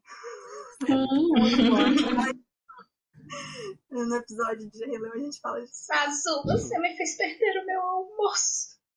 É muito Mas, Bia, tu ia falar dos live action, né? Sim. É, na época que saiu, porque assim, saíram dois live actions muito perto um do outro. O primeiro foi o Mogli, o Menino Lobo, em 2016, e o segundo foi Mogli, Entre Dois Mundos, em 2018. E eu queria deixar um comentário que, assim, eu gosto muito dos dois menos do que da animação, mas ainda assim eu gosto bastante, porque eles escolheram atores tão incríveis nas duas Ah, é o elenco Nossa. é dos dois. Eu até eu trouxe aqui só para deixar comentado alguns em especial. Então, o primeiro do de 2016 tem o Ben Kingsley, Idris Elba, Lupita Nyong'o, Scarlett Johansson, Giancarlo Esposito e Christopher Walken. Então, Foda. só levemente. Inclusive, eu acho o, o o Rei Lu, né? Que é o Christopher Walken. Isso. Eu acho foda demais, assim, demais. Quando eu achei a primeira vez a adaptação, eu não curti tanto. Inclusive, as adaptações das músicas, né? Como eles colocaram, eu achei esquisito, não sei o quê, mas eu acho que foi muito coisa de quem era fã. E hoje em dia eu revi, o, inclusive com, com o Eric também, e eu achei muito bom. A, a, inclusive as adaptações das músicas, a, a Scarlett Johansson cantando a música da K, eu acho perfeito. Sim enfim, toda.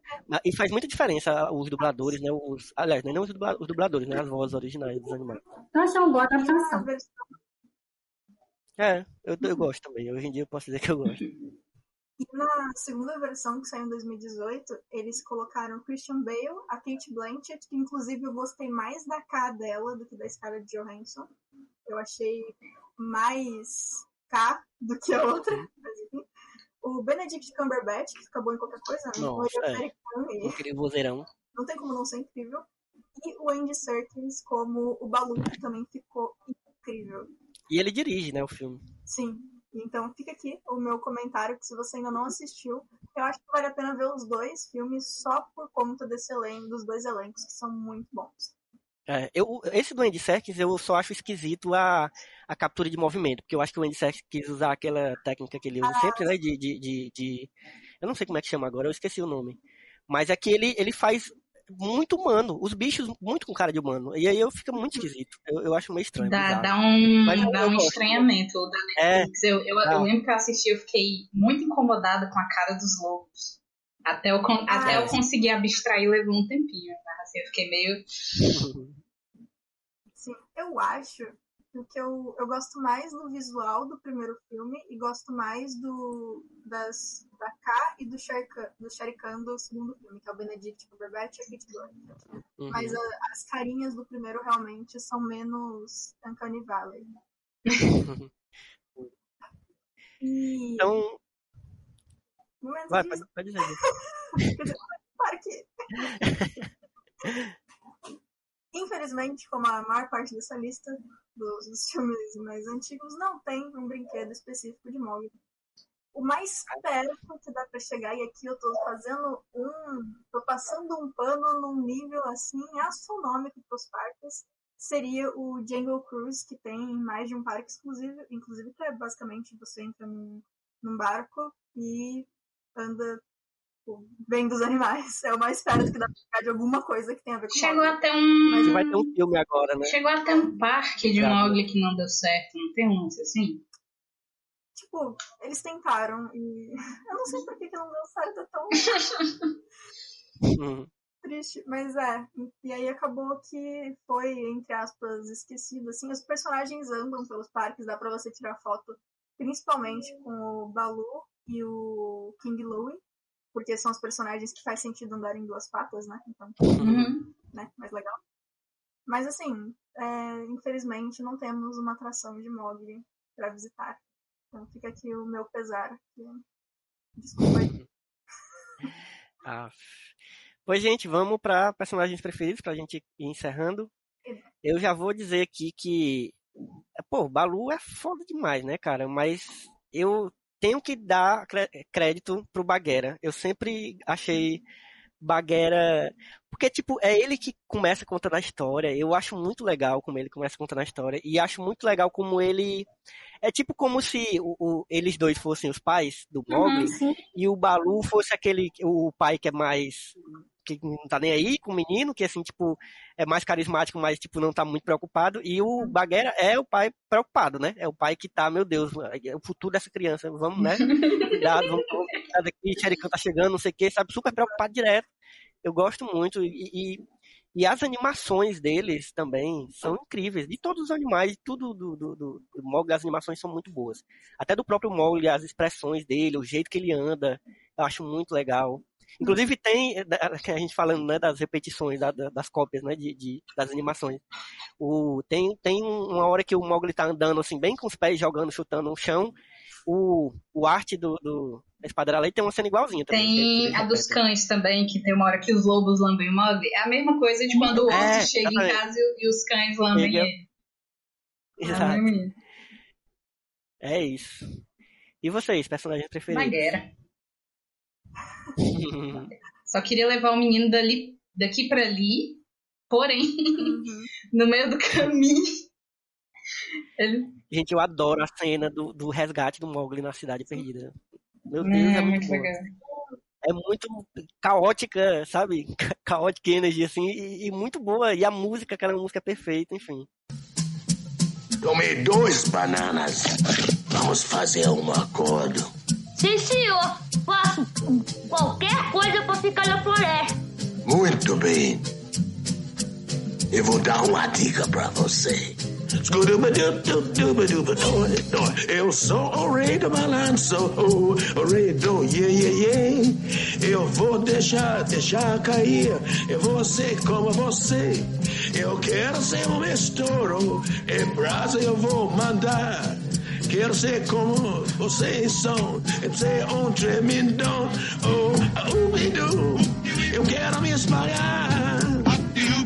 Quero saber dançar, variar. Oh, oh, você vai ver o que eu vou fazer. Você é o rei, yeah, yeah, yeah. Eu acho que não vai ser surpresa eu falar que meu favorito também é o Baguera. Nossa, dormi incontáveis noites abraçada naquela pelúcia, gente. Ah. Ele é grande, então ter marca que ele era maior que eu. ah, incrível. Eu gosto tanto dele, do jeito que ele toma conta do móvel, é tão bonitinho. Nossa. É. Ai, eu E gosto tu, muito do Mari? Bagheera, mas eu também gosto muito do Shari Khan. Porque o Shari Khan, ele, ele é aquela coisa expectativa, expectativa, expectativa. E aí ele só aparece no final, mas eu gosto muito da participação dele. E eu acho que eu vou no, no Shari Khan mesmo. É, ele- é um dos meus vilões preferidos da Disney, assim. Pois é, ele é um ótimo vilão. a construção dele, ele é muito bom. E eu lembrei agora também, falando de Shere Khan, eu lembrei do- da cena icônica que eu acho, porra, eu morro de rir até hoje, que é quando todo mundo pensa que o Balu morreu. Gente, eu acho genial aquilo ali. É, é uma cena tão triste e aquela música tocando. Aí o Baguera faz um discurso dizendo: Meu Deus, mas foi um homem, foi, foi um moço muito bom, não sei o quê. E ele fica abrindo o olho assim, ouvindo e, e dá um sorrisinho. Meu Deus, é muito boa aquela cena, muito boa. Então é isso, gente. Alguém tem mais alguma coisa pra gente começar a encerrar? Se você que está nos ouvindo não assistiu esses filmes faz muito tempo, vai assistir, porque é incrível, é só isso. É, é muito bom revisitar esses filmes, gente. Assim, é muito bom. É, principalmente quando a gente. Esses que a gente não viu muito e a gente vai e vê. E outra coisa, ver com os olhos de hoje também é muito legal, assim, e perceber que é, são filmes que são filmes daquela época, né? Filme que foram feitos na década de, de, de, de 50 para 60 e é isso, você tem que entender. Mas é bom você problematizar também e, e sei lá, quando você É vê com crianças. É, é, exatamente. Eu, eu fico muito, muito pensando nisso, assim, de. Eu tô vendo agora com o Eric, né, alguns. É, mas Eric ainda é muito criancinha, tem quatro anos. Eu, um dia eu, eu pretendo rever com eles, com ele, né, os filmes e, e, e conversar, assim, não é porque ele esteja mais apto, assim, a, a conversar e eu acho muito legal.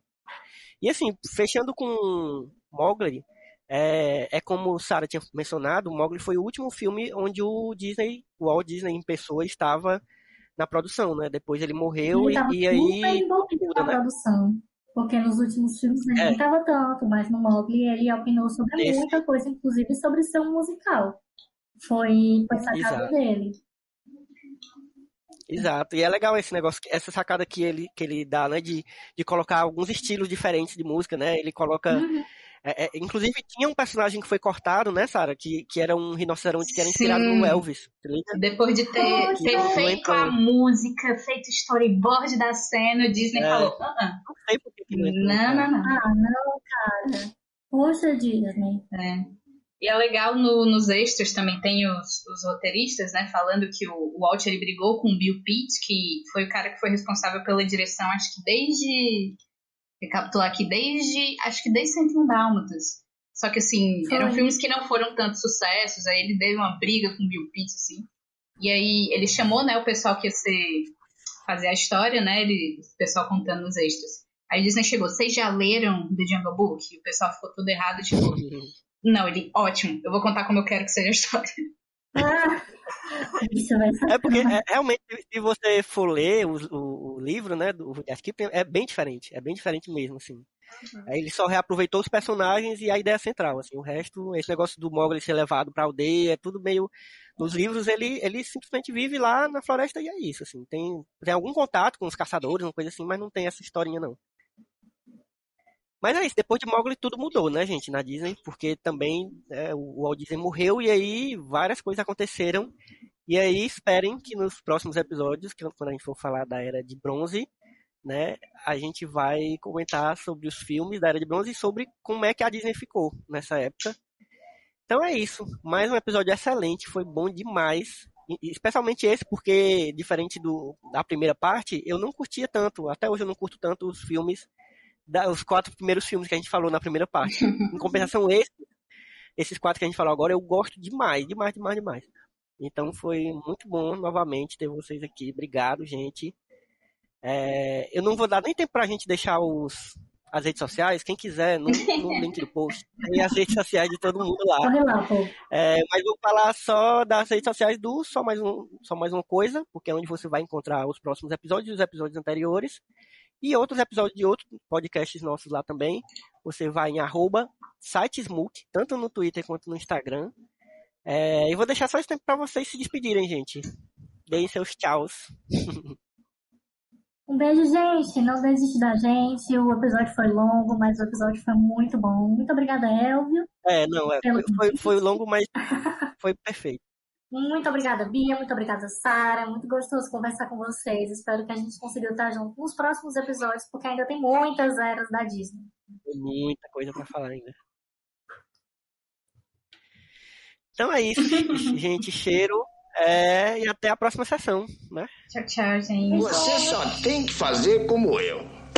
Eu uso necessário, somente o necessário. O extraordinário é demais. Eu digo necessário, somente o necessário. Por isso é que essa vida eu vivo em paz. Assim é que eu vivo, e melhor não há. Eu só quero ter o que a vida me dá. Milhões de abelhas vão fazer, fazer o mel pra eu comer. E se por acaso eu olhar pro chão, tem formigas em profusão. E então, prove uma. Você come formigas? Tranquilamente. E você vai adorar a coceira que elas dão. É, Mogli, cuidado! E o necessário pra viver você terá. Mas quando? Você terá. Eu uso necessário, somente o necessário. O extraordinário é demais. E eu digo necessário, somente o necessário. Por isso é que essa vida eu vivo em paz. Vejam um pica-pau, pau, que só pensa em picar. Ai! Ele vai se dar mal, mal, pra se alimentar. Não pique a peira no pé, pois peira picada no pé nunca presta, pois é. Não vai dar pé, você vai mal. Não pique essa pera como um pica-pau. Você entendeu esse angu? Claro que sim, Balu. Puxa vida, isso até parece conversa de louco. Vamos, Bagueira, entre no compasso. O necessário pra viver você terá. Está pra mim. Você terá. Já que você está em cima, quer coçar meu ombro esquerdo, Mogli? Não, não, agora o direito, aí. Assim, isso mesmo, assim. Ah, isso é uma beleza, isso é muito bom. E agora eu preciso arranjar uma árvore, porque isso merece uma grande esfregadela. Você é gozado, Balu.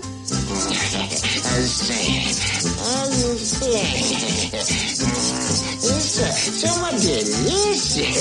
Hum, hum, hum. Só um pouquinho mais.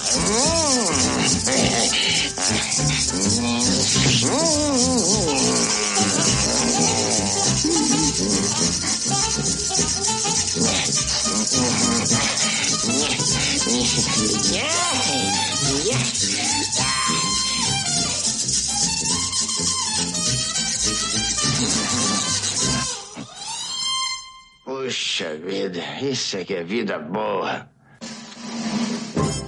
Por isso viva folgado. Descanse, fique deitado no meu quintal. Porque eu vou lhe contar, Pimpolho.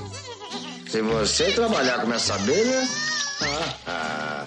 você vai se dar mal.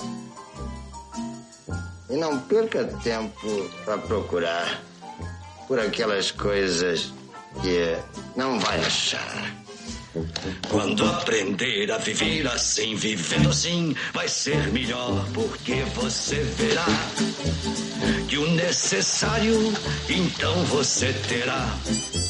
Ah, eu desisto. Espero que ele continue com sorte. Mogli, cante agora comigo. Eu uso necessário, somente o necessário. O extraordinário é demais. Simbora, eu digo necessário, somente o necessário. Por isso é que essa vida eu vivo em paz. É, Por isso é que essa vida eu vivo em paz. Deixa comigo. O Só Mais Um Plano de Sequência é um podcast do site Só Mais Uma Coisa, produzido e apresentado por mim, Elvio Franklin, com edição e vinheta de Tiago Henrique Sena e identidade visual da maravilhosa Mila Fox. Siga o nosso podcast e o nosso site nas redes sociais, como arroba sitesmook, tanto no Twitter quanto no Instagram. E nos acompanhe em todos os tocadores possíveis e imagináveis de podcast por aí.